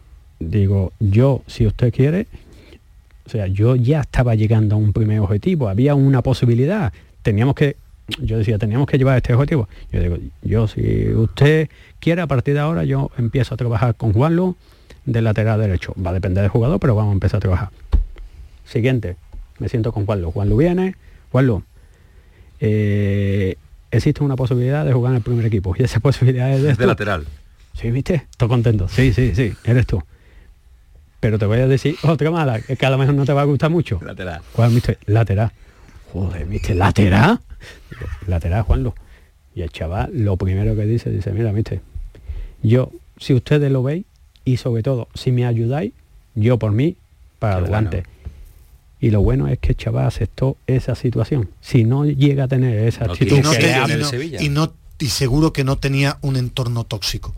Yo he hecho mucha cantera eh, de la época que hacían juveniles a, a Carlos Marchena, empecé en los años 90 haciendo muy, mucho Betis y Sevilla, hablo de, del Betis de Cuellar, de Merino, de Roberto Ríos, del Sevilla de Pineda, ya algunos eh, eh, se- sonará muy antiguo, pero eh, y ya después fui en cantera, la cuestión es el entorno hoy en día. Si ese chico llega a su casa y le dicen, No, tú no representante, juegas de tú no juegas ahí, no, eso es imposible, sitio, no haga, no punta". haga caso a los entrenadores. Eh, Es que yo creo que en el fútbol de hoy en día cada vez los chicos tienen un, ambi- un ambiente mucho más tóxico. Difícil de... Por de- eso monta yo una academia. Para, para tratar de que los padres eh, vayan encausados a que el chaval tiene que dejarlo solo, que madure, que, que, que Si es bueno, va a llegar. que tal. Mira, pu- pues ahí... Los padres, los padres somos muy peligrosos, ¿no, Carlos? Mucho, mucho. Los representantes, ¿cuánto? ¿Más que los padres? Más. Ahí, ahí. Yo creo que ahí, ahí. Pero Eh, también por culpa de los padres también. ¿Veis lógico que un niño de 15 años tenga representante? Y de 12. Yo, y de Ya, 10. ya, pues me he ido a y de 15 10, porque estamos y en de ese. 10, y de 10. Yo Es no, una lo, barbaridad, yo no ¿no? lo veo lógico porque porque porque creo que enturbia eh, el crecimiento, creo que enturbia la familia, creo que eh, perturba la idea de lo que es la familia, un- una figura eh, extraña dentro de la familia con mucho peso. Pues si el representante habla, todo el mundo se cuadra, ¿cierto? Si el representante habla, todo el mundo se cuadra, pierde autoridad el padre, pierde autoridad la madre. Los hermanos pasan a ser meros espectadores del figura. Porque el niño es el éxito, claro. y para los clubes es muy difícil también, porque yo hablo con gente de cantera, hay mucho dinero, se mueve mucho dinero en cantera y ustedes, ustedes lo mismo si lo veis. Yo creo que a un niño de 13 años saber que puede llegar a primera división salvo que sea un fenómeno. Es imposible. salvo que sea, no sé, un fenómeno. No, no, ni, ni, siendo, siendo un fenómeno, ni siendo un fenómeno. Fíjate que yo a lo que está diciendo Carlos difiero un poco. Yo creo que un buen representante a ese niño con 10 o 11 años sí le ayuda. ¿Por qué? Porque son familias que no tienen buenas estructuras y, un buen representante le puede ayudar a esa familia. ¿Cómo gestionas tú, Ismael? Y te pregunto a ti también, ¿cómo gestionas tú que un niño con 12 años le llegue al Madrid, le ofrezca un mega contrato y esa familia que no tiene recursos gestione eso. Tiene que haber un buen profesional que los ayude. Entonces, una empresa de representación con su equipo de trabajo que los ayude y tal, creo que es bueno. Acierta, acierta, acierta. Eh, eh, yo creo que con 12 años, eh, Carlos Marchena... Tiene que estar en tu casa. Carlos Marchena, creo que tenía 19 años, 20, no estaba preparado para irse personalmente a, Lisboa. Yo creo que con 12 años es que es muy difícil por mucho dinero o, tienes una cabeza privilegiada, es muy difícil. ¿eh? Muy difícil, muy difícil irte de tu casa y yo se lo digo mucho a, Paco, le digo, eh, es muy difícil salir de tu casa y lo digo yo que me ha ido muy bien. Soy aventurero de joven. Que yo me fui muy pronto de mi casa, que de las cabezas aquí era un mundo, y dice todo el mundo, ay, media hora, media hora, ahora y tampoco, corriendo mucho. Antes había, mm, ¿por qué? Porque cogía tres autobuses para venir a entrenar. Y llorar tela, llorar tela. Y verte solo en Sevilla, que para mí Sevilla era un mundo, es muy difícil, ¿eh? Salir de tu casa. Y ojo, que me ha venido fantásticamente bien, porque sí, porque soy otra persona de la que salí, pero que a mí me ha ido bien. Hay pero, otro... pero una cosa, Carlos, estamos hablando de una situación que tu familia, una familia que estaba bien, un entorno familiar bueno, etcétera y ahora viene otro tipo de familia. Que ya depende de la familia, A ese niño que le viene mejor, ¿está en su entorno o salir de su entorno y llevarlo a un sitio donde tiene su estructura? un niño de 12 años puede estar preparado? No. ¿Tú crees que a lo mejor un niño o un niño de 12 años está preparado para sufrir lo que sufre en su familia? En algunas situaciones, Ismael. es que son situaciones diferentes. es, que, es que son. Estamos hablando de situaciones claro, vámonos, vámonos al medio. Al medio, un chaval, un chaval eh, que, estudie en su colegio con su hermana, con su tal, con su padre, con tal, que, que, no estamos hablando ni que el padre sea una familia desestructurada, ni que el padre sea la mejor preparada, medio. ¿Cómo está el niño en su casa? Porque el niño, Paco, que el niño, que te lo digo yo, que lo sufrió. Bien o mal es su casa. Te lo digo yo que lo sufrió, Paco. Bueno, eh, avanzamos. Bueno, está bien que haya este debate, ¿no? claro, me, a mí me encanta, me encanta hablar de fútbol, de cantera, mucho debatir nos encanta hablar mucho de fútbol. Eh, ¿Habla con Víctor últimamente? Sí, la verdad es que, sí, la verdad es que para mí fue una suerte y una experiencia y siempre le estaré agradecido a la oportunidad que me dio allí en, en Lee, está al lado de él. Yo creo que acertadísimo fichaje por el Sevilla. ¿Preparado para el Sevilla? Totalmente. ¿Después de Monchi? Totalmente. Lo que lo tienen que dejar. ¿Después de Monchi? Sí. O por encima. ¿Cómo? Sí, sí. Yo lo he visto. No tenía la suerte de estar tan cerca de. No tenía la suerte de estar tan cerca de Monchi como he estado de Víctor, pero ya te digo que el conocimiento que tiene Víctor para sacar esas pruebas y que pide Sevilla es grandísimo. Yo en la final en la final, con el sub-21 que ascendemos, yo tenía de 11 jugadores, 9 internacionales en categorías inferiores. ¿Cuál es su mejor virtud, Paco? Eh, detectar talento. Ese jugador que tal y sea agresivo en ese jugador que y crear las circunstancias para que ese jugador llegue a fútbol profesional. El Leeds United desciende, pero tiene un valor de muchísimos millones. Tiene José Mateo, que lo firma del español con 17 años, tiene Sonny Perkins, Darko Javi, tiene Archie Gray, que yo Archie Gray lo defino con... Paco, tú, eh, yo digo, yo he, he, tenido la suerte de entrenar con Sergio Ramos, Dani Alves, Reyes, Jesús Nava y con Archie Gray. Yo creo que ese jugador va a ser 100 millones y tiene 17 años. Sí. Pero eh, eh, el Leeds con todo lo grande que es, que porque es verdad, pero es un equipo de la Premiership, asciende, desciende, viene un director deportivo al Sevilla, 7 Europa League Monchi, peleando por la, por la Champions permanentemente en la clasificación, no en la, en la competición. Eh, todo lo que rodea el Sevilla, que vosotros lo conocéis bien, eh, ¿lo, puede super, ¿lo puede aguantar Víctor Horta? Sí, por conocimiento de jugadores del mercado y eso. Te voy a poner un ejemplo. Tú le dices a Víctor Horta, Víctor, un lateral izquierdo, y te dice, tengo a Keske, que está en AZ Arma, que familia húngara, que está, no sé qué, y que está en un nivel de mercado, está. Ya, pero ese no me gusta. Espérate, que tengo a este de tal. O sea, el conocimiento que tiene del mercado de esos jugadores y demás es tremendo. Y aparte, ahí están los números del Lee. El Lee en, el último europeo sub-21, el Lee United, que puede ser un equipo bajo de allí y tal, aportaban nueve jugadores. Son muchos, ¿eh? Una barbaridad. Para dicho, sí lo dejan. Porque tiene tanta capacidad de que eh, dejarlo que traiga lo que él realmente es, un riesgo no por, el conocimiento suyo pero el desconocimiento del resto de, del fútbol con, lo que trae no bueno vamos a ver. Claro claro. O eh, sea por eso te estoy diciendo que lo dejen que a veces tú has visto lo ves y hostia, eh, tiene mucho conocimiento de todo eso ¿Y, la dirección deportiva solo es eso fichar jugadores o es que te respete el vestuario, que sepas ganarte la confianza del vestuario? Eh, os pregunto, porque ahora os quiero hacer una pregunta a los dos de vuestra etapa. ¿Solo es eso? ¿Detectar mm, talento? No, la dirección deportiva es, muy completa y muy compleja. ¿eh? Eh, en la relación con, el entrenador, en la relación, es que los futbolistas te respeten, el mediar con, la, con la parte de la es una pieza que pivota entre muchas piezas y es, compleja, pero yo no puedo hablar porque no conozco a Víctor como, como Paco y me gusta escuchar eso porque, bueno, de mi Sevilla que diga eso, pues entonces que están buenas manos. más tranquilo, tranquilo, tranquilo Sevilla, claro. ¿Os arrepentís si ahora mismo os llama de nuevo Caparrós para ofrecer la dirección deportiva y pudierais volver atrás con la experiencia que tenéis ahora? ¿Hubierais vuelto o hubierais dicho, bueno, ¿os arrepentís de aquello? Eh, a mí me llama Joaquín para ir a, andando a Turquía. andando a Turquía y voy con él. Está bien. Me ha demostrado que, voy con él. No tengo ningún problema. Y si está el Sevilla por delante pues voy marcha atrás como quiera que te lo diga. Yo volvería.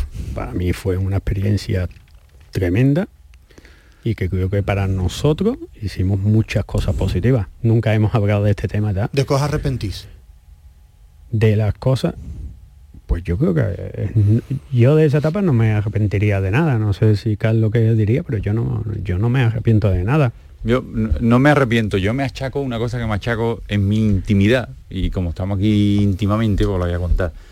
Es de, de ese es un, es un defecto que yo tenía siempre, y de, venderme tan mal. Yo me vendo muy mal. Pero no de ahora, de, de toda la vida y yo creo que el producto hay que venderlo también y nosotros nunca supimos vender el producto porque el producto pero ¿cómo, se vende uno Carlos mejor pues no lo sé yo creo que porque es que no, se pero, no, se trata de venderse en los medios no no yo creo que yo creo que mantener sintonía eh, comunicarnos comunicarte dejar un poquito eh, eh, yo soy muy yo soy muy al, bueno eh, al final como me parió mi madre y como me enseñó mi padre. Eh, si decimos una cosa es una cosa y no se cambia. Y si damos una palabra damos una palabra.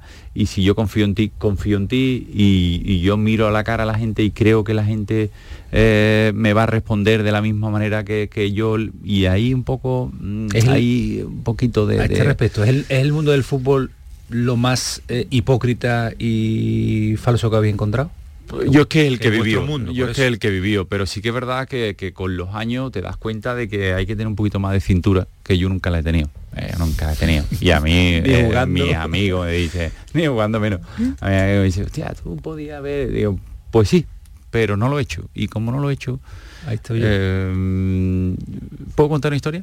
Hombre, claro. Te voy a contar una historia. Te voy, a contar una historia. Está encantando teneros eh, aquí. Eh, te, voy a, contar una historia. Yo soy capitán del Valencia, por circunstancias, fui capitán del Valencia con el lío de con el lío de, bueno de, de, Kuma que se formó y tal. y, claro, me, me tocó asumir el puesto de capitán y yo al siguiente año dije yo no yo no asumo ningún puesto que no me voten mis compañeros yo quiero estar representado no quiero decir tú capitán no y total me vota el vestuario pum y sale el vestuario capitán Y me gustan poco los filtradores en los vestuarios, me gustan muy poco. Que aquí hablemos una cosa y que haya alguien que a un periodista le cuente y tal, digo, esto yo, conmigo no. Y cogí a un periodista y me dijo, eh, nada, nada, no sé cuánto. Y yo tenía mucha fuerza con mis compañeros que íbamos a la selección. Acuérdate, en Valencia íbamos cinco compañeros. Y yo le dije, vamos a hacer un trato tuyo. Al periodista, ¿no? Al periodista. Vamos a hacer un trato tuyo. Sí, sí. Eh, van cinco a la selección. De los cinco no te va ninguno a decir nada. Ni una entrevista, nada. Nada, cero. Eso no puede ser. Porque si no, mm, ¿de qué vivo yo? Digo, bueno, tú vas a vivir, tú me tienes que decir a mí lo que yo tengo en el vestuario. ¿Quién habla? ¿Quién no habla? ¿Quién no? Me dice, no te lo puedo decir. Y digo, pues ninguno va a hablar. Hablé con los, con los Silva, con los Villa, con los Albió, con los Mata, que los tenía yo. bicho. Y, y dice, lo que tú digas. Digo, iba ello y dice, lo que diga Carlito. Y me vino el periodista un día y me dijo, este, toma. Me dio una hojita, que la tengo yo. Muy feo por parte del periodista también. Me dio una hojita que la tengo yo y ponía, el 1 habla con tal, el 2 habla con tal, el 3 habla con cuatro, el 4, el Pero 5. ento- Pero entonces el problema lo tenéis en el vestuario. Claro, no es el periodista el que... No, no, sí, pero te digo mi forma, te estoy sí, vendiendo sí, mi sí, forma sí, de ser. sí, Voy- sí, voy sí, por ti. Directo, directo y a, y a- conozco y a la hace fuerza. mucho tiempo, claro. ¿Qué pasa, Por ti. qué pasa Pero- contigo? Claro. Claro, lo que pasa que eso en el fútbol, eh, Es lo raro. sí, sí. Tú decías, Y más, saberte y, más, vender. y más ahora, ¿eh? Antes todavía, que tenían una personalidad brutal. Hablando de personalidad, le preguntaba a Paco si había llamado a Víctor. ¿Has llamado a Sergio? Sí, habla con él. ¿Cómo está? Eh, Pues está ilusionadísimo, está, está con un reto en sus manos, está con un reto, está con, con, bueno, feliz porque tenía muchas ganas de, de estar aquí, de estar donde está, lo ha elegido él y bueno, con la responsabilidad también que conlleva el hecho de, de- de- de tener mm, una figura así en el vestuario y de representar lo que representa, es una responsabilidad, pero Sergio lo asume todo y, y lo lleva a su terreno, que su terreno es, un ganador A nato. los dos, si hubierais sido Sergio Ramos, ¿hubierais vuelto al Sevilla? Yo con los ojos cerrados. ¿Tú, Paquito? Siendo Sergio Ramos, con lo que se podía encontrar en la grada, con lo que se ha dicho, con lo que se ha comentado. Yo pienso que hacerlo desde aquí afuera sin saber todo lo que para él significa volver, etcétera, etcétera, es fácil hacer sí o no, ¿sabes? Sobre el papel, pues sí. Porque cuando estás fuera añoras mucho estar en tu casa, tus padres, tu familia son mayores, quieren que te vean en el campo jugando, donde tú te has criado, etcétera, etcétera. Y- no sea circunstancia de cada Yo uno. te voy a decir una cosita que yo me puedo equiparar un poquito, ¿eh? Un poquito. poquito. Porque estado fuera. Sales de aquí, vas a un sitio, eh, tienes mucho éxito, tú ganas muchas cosas, pero no la has ganado con el Sevilla. Y Tú te quedaste con esa espina. "Mm", y dice, me hubiese gustado. Tú te has quedado, ¿no? Yo me he quedado con esa espina. Mm, y por ahí ese rescordito siempre lo tiene de decir, y yo creo que Sergio es, lo que le, le hace venir aquí y decir, yo he ganado todos los títulos del mundo, pero me gustaría, me falta ese título Por con, no pelear por ganar algo, porque ha llegado a un. Sevilla también eh, diferente en construcción, un, dif- sí. un Sevilla que todo, vamos a ver cómo, cómo evoluciona, ¿no? Inestable. ¿Qué, qué os dice la inestabilidad de, de este Sevilla? Cambios de entrenador, cuatro en un año. ¿Qué, qué sensación te deja, Paco? A obviamente no es lo ideal, no, es- positivo, pero sí es cierto que ante, ante las situaciones que se han ido viviendo, pues tiene que haber cambio. Obviamente, porque si no funciona algo, tiene que haber cambio. Pero lo ideal no sería que, que tuviera tantos cambios. Ojalá que haya esa estabilidad, que llegue, sea ahora con, con Diego, lo que sea, que haya esa estabilidad, sobre todo tanto para el primer equipo, que eso es lo que le transmite a todo el club. Si el primer equipo tiene estabilidad, todo el club funciona con estabilidad, ¿no? Y ojalá que sea, que sea así, porque es lo mejor para Sevilla. Eh, ¿Qué equipo pensáis que, que tiene el Sevilla? ¿Qué plantilla? Porque hablamos todos muy fácil de, a mí individualmente me parece que es mejor que la del año pasado, pero yo creo que al final el fútbol vivimos todos en una gran mentira, que los jugadores no juegan solos. Yo creo que esto no es la PlayStation, que tú dices, ficho a tal y a cual, porque si no, entonces el fútbol sería muy fácil. ¿Qué plantilla pensáis que, tenía el Sevilla, que tiene el Sevilla y a dónde pensáis que puede llegar en Liga?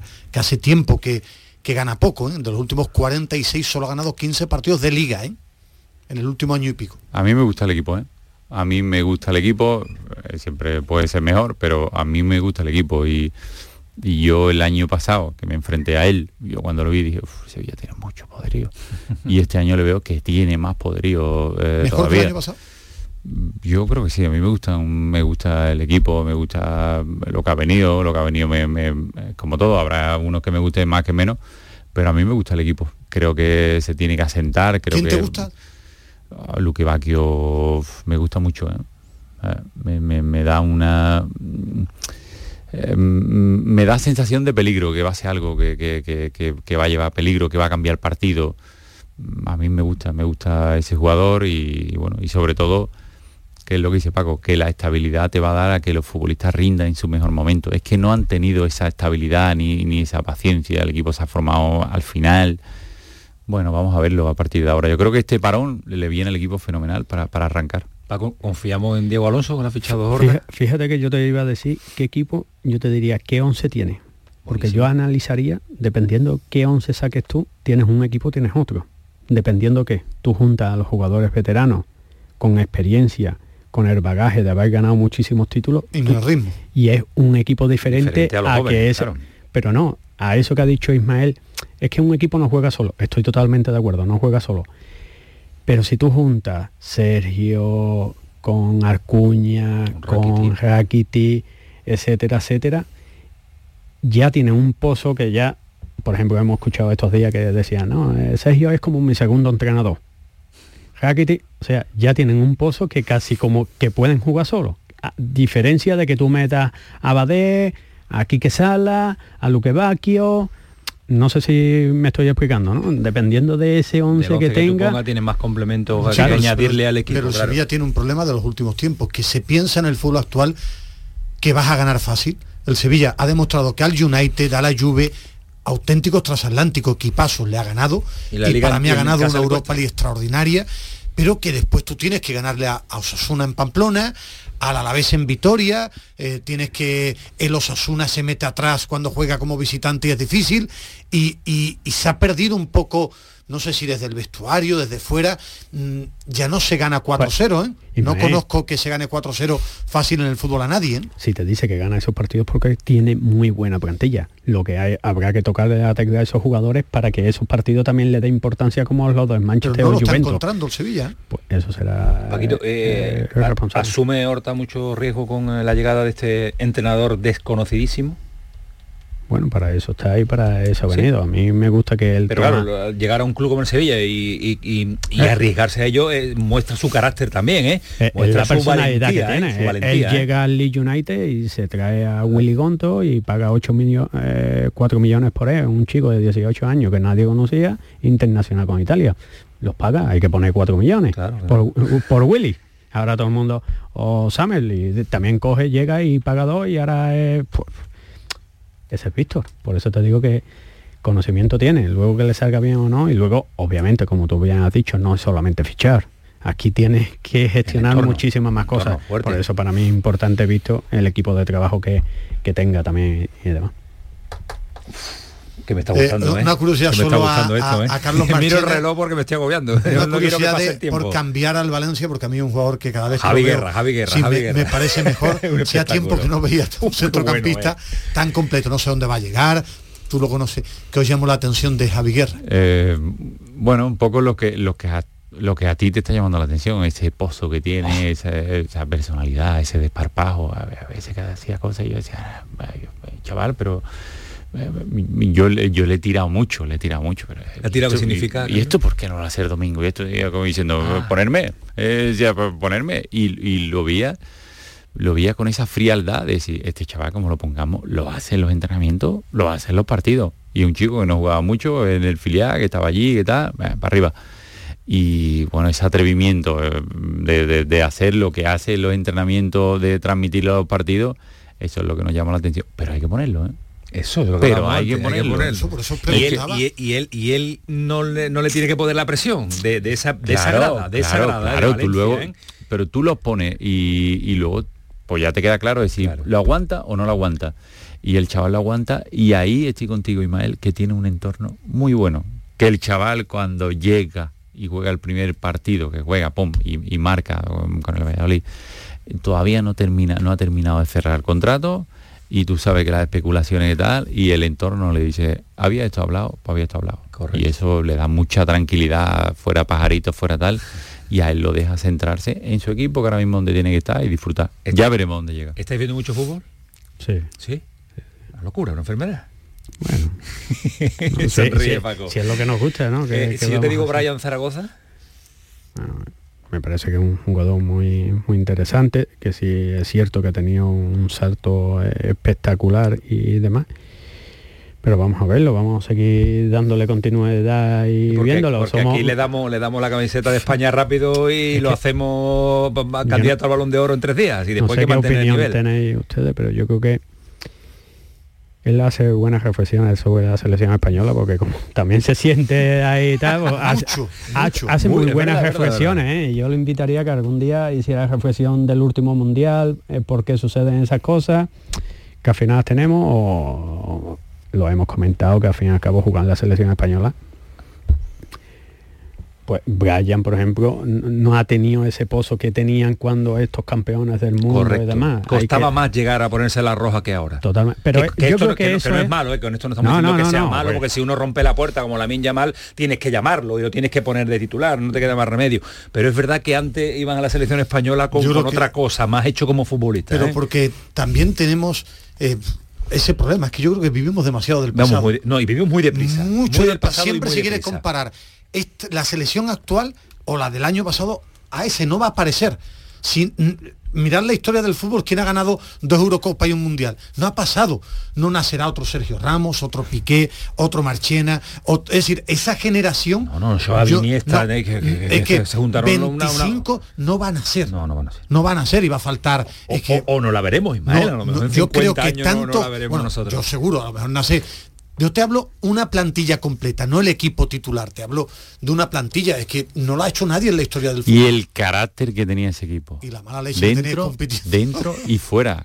Que fuera era un grupo de chavales lo más normal del mundo. sí pero tú querías jugar ¿eh? tú cuando nos Sí, sí, no, no, no, pero entre que Eso lo nosotros. digo como tema positivo ¿eh? Pero entre nosotros, eh, ahí no había ni este era, no, no, no, no, no. Eh, te puedo asegurar que no, hay, no había nadie por encima de nadie. ¿eh? Y fíjate lo que te estoy diciendo, ¿eh? Eh, y que eh, Xavi Puyol, porque nos conocíamos todos de chicos y sabíamos todo. Claro. Como a este le digo, cuando no me... Escúchame, no se te olvide quién No- soy. no te ¿eh? venga arriba, ¿no? Que, que te recogía en Bellavista allí cuando no tenía coche para ir a entrenar. Pues igual, nos conocemos Os todos doy- de, de niños. Os doy dos nombres propios y terminamos porque me, me está dando pena, pero es que va- pasa demasiado rápido el tiempo. que vengan para que vea un poco nuestro que, que Carlos siempre ha sido Paco era más de los medios Carlos Ah, Carlos siempre muy- que se pueda hablar de fútbol debatir discutir que, que bueno Hablando- como todo como es, no, es andaluz, pero no lo disfrutamos aquí cada, cada día. Pero referente con su edad de la selección española. Eh, Carlos, eh, Gaby. me parece un ciclón, me parece me parece que, que- que sale, que rompe todos los moldes, que, que- que tiene un carácter que me encanta, porque tiene mucho fútbol, pero me quedo con el carácter ese que tiene, ese gen competitivo. Pero tiene más cosas que carácter. ¿eh? Sí, Porque sí, sí. a España no, no, no, con tiene carácter. muchas cosas, pero permíteme que me quede con, con- con ese carácter que tiene, pero no ahora, sino cuando salió, que tenía, que era un niño. Y, y- y le miraba a, la- a los centrales de dos metros y le decía, ¿y qué? ¿Y qué? Buah, a mí eso me gana. Jesús Navas. Yo, con todos los nombres que me estás diciendo, todo lo que hay, lo que hay que hacer un estudio en los palacios, ver qué hacen para sacar tantos tomate, jugadores. el tomate. Jesús, Gaby. Y al lado Javi, también, ¿eh? Y al lado, Fabián eh, y al lado también. Y al lado también. Pero Ahí, llegan los tomates también. llegan Sí, los también tomates llega, también llega. pero, pero tú ya que eres- cuando ves a Navas ves los dos a Navas con el hambre que tiene por jugar Por que- entrenar, que- Ismael, hasta por y entrenar. el cabreo que se coge cuando, Cuando lo no cambia no, no, eh, ¿Sabes lo que pienso cuando lo veo? Lo que va a sufrir el día que Que se retire. Eso es lo que cada vez digo, eso, lo que va a sufrir. Y un día se lo digo, digo, Jesús, dice, "Eh, me pongo a correr maratones. me pongo a correr maratones. Porque va a sufrir por eso, O ve- por el hambre o que tiene. ya No- Ya tengo- porque le tengo- queda todavía, pero... Una- una- lo voy a contar porque ya hace mucho tiempo y él lo ha Cuéntalo, cuéntalo, superado. y esto terminamos. Cuando Jesús tiene el problema que tiene, Sí. que se va, el compañero de la habitación era yo, que me estaba jugando a la pretemporada y tal. No dormía por la noche. Eh, lo voy a contar. Un día a las 4 de la mañana, llamando al presidente diciendo que se quería ir. Y yo decía, no me lo puedo creer. Era la pretemporada en Huelva, ¿no? Era En Huelva, en Ayamonte. En Ayamonte. Y esa mañana, a las 7 de la mañana, teníamos pruebas de 5.000 metros. La tiesura que yo llevaba, ¿quién iba al primero? Jesús, como un... Sin como- dormir iba como un o sea, tiro. eso es, eso es otro nivel. Eso es eh, otro nivel. Igual que este que está aquí al lado y tal. Son gente que tú dices, esto es otro nivel. Y sabes que están por encima tuya y, y demás, y hay que aceptarlo. ¿Sabe, lo, que, ¿sabe lo que es otro nivel? ¿Qué?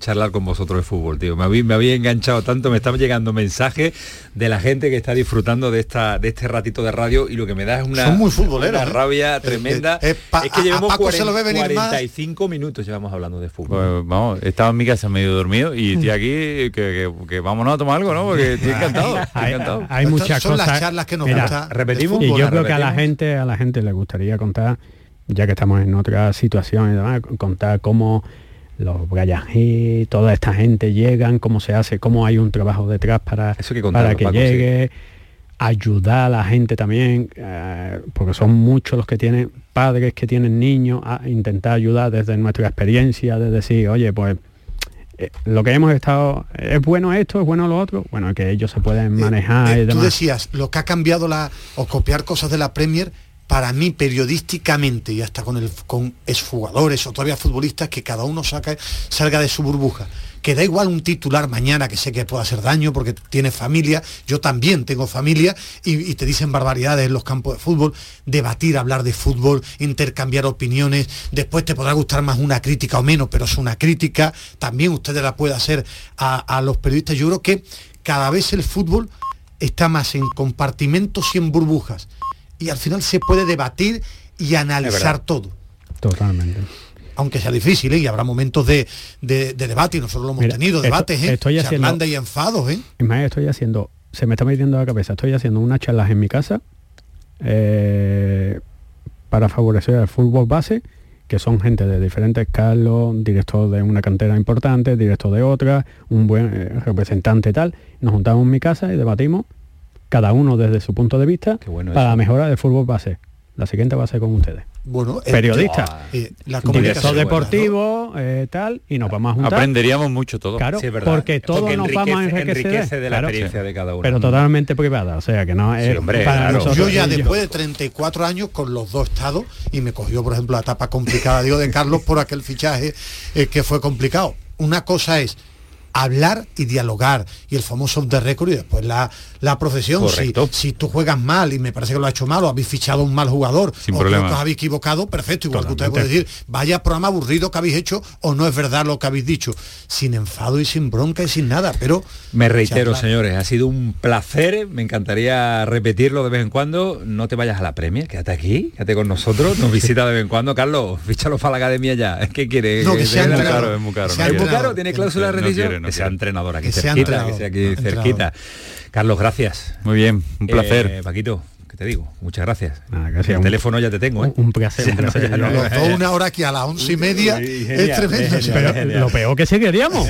bueno, ya cremada. Así por eso esto es la primera parte. Vamos a seguir otra seguro dentro de, de un tiempo. El siguiente paro liguero, ¿parece? Totalmente. Venga, pues ya está citado Ismael. Ismael está disfrutando una no se nos ha hecho. mucho. Sí, los oyentes también, porque me dice Paquito Tamayo que no, que se nos va a caer las redes sociales con lo que están escuchando, con lo que están contando. El asunto de redes sociales lo vamos a tratar algún día también. ¿eh? Eh, otro Paquito, Paco Tamayo, espectacular lo que estamos eh, disfrutando esta noche. ¿eh? A los oyentes y a mí, Antonio, yo estoy aquí embobado escuchando allí en, en la mesa. Totalmente, muchos comentarios nos han llegado por el WhatsApp y también por nuestro Twitter, arroba el pelotazo CSR. Un oyente nos dice, qué importante es que haya en las canteras personas como Paco y Marchena. Escuchar a los dos es puro fútbol. Otro oyente nos dice, nos queda muchísimo por mejorar y por aprender para llegar al fútbol de la Premier. El problema empieza por los que mandan en la competición. Y al contrario, otro dice que estoy cansado de escuchar que la Premier es la mejor liga del mundo. Solo hay que ver qué equipos triunfan en Europa para saber quién debería aprender de quién. Dos últimos mensajes. Eh, Carlos Marchena, todo un campeón del mundo. La cantera del Sevilla ya no es lo que era. Y por último, otro oyente nos dice que me quedaba escuchando a Carlos Marchena y Paco Gallardo toda la yo, noche. y yo. Qué naturalidad y transparencia. Qué gran trabajo han hecho en la cantera del Sevilla y qué poco se valoró. Pues eh, la opinión también de nuestros oyentes que participan en este programa que se llama El Pelotazo y que tiene 27 minutos por delante para marcharnos a Cádiz, a Granada, la selección femenina que ha dado su convocatoria con la seleccionadora al frente, que tenemos gol también en eh, Soto Grande que comienza mañana, así que tenemos que correr y volar hasta las 12 de la noche. Ahora seguimos. El pelotazo de Canal Sur Radio. La noche está llena de sorpresas, de gente brillante, de momentos inigualables, de espacios y ambientes fantásticos. La noche de Canal Sur Radio con Rafa Cremades. De lunes a jueves, pasada la medianoche. Un programa que ya es un gran club, con grandes invitados, música en directo y mucha complicidad. Contigo somos más Canal Sur Radio. Contigo somos más Andalucía. ¡Más leña! ¡Más leña! ¡Más leña! Si quieres más leña, prueba las nuevas pipas leñeras de Pipas Reyes. Las mejores pipas de Reyes, pero más leñeras. Nuevas pipas leñeras de Reyes. Descúbrelas ya en tu punto de venta habitual. Este otoño, únete a la revolución solar con Social Energy. Disfruta de tu instalación llave en mano con grandes descuentos y te regalamos 200 euros en tu batería virtual para que pagues 0 euros en tu factura eléctrica con Luz. Pide tu cita al 955 44 11 11 o socialenergy.es y aprovecha las subvenciones disponibles. La revolución solar es Social Energy. Canal Sur Radio. Apuntarse al gym para ir a las 6 de la mañana es para pensárselo. Pasarse al Seat León híbrido con Seat Flex es tan fácil como posponer la alarma. Ahora en Hispalauto llévate un Seat León híbrido por solo 115 euros al mes con 3 años de mantenimiento y al final decides si lo cambias, lo devuelves o te lo quedas. Consulta condiciones en hispalauto.com. La diversión te llama sin remedio. Saborea cócteles únicos, vibra con la música y grita de emoción con los partidos más épicos en Sin Remedio Premium Cóctel. Ven a conocernos y no te quedes sin tu reservado. Calle Arcos 33 Los Remedios.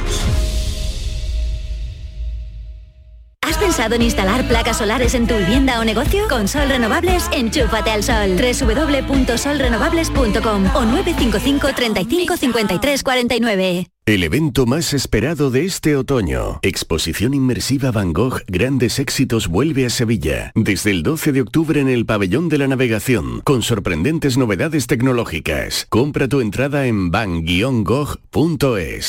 Oye, ¿has visto qué bonito es el nuevo Rasca Platinum de la 11? ¿Bonito? Creo que te quedas corto. Yo diría que con ese color negro y plateado y esas líneas tan estilizadas es simplemente espectacular. Vamos, que da pena rascarlo. Es verdad, da pena. Pena, cuando te enteres de que el nuevo Rasca Platinum tiene tres juegos muy divertidos y un premio de hasta un millón de euros, ya no te va a dar tanta pena.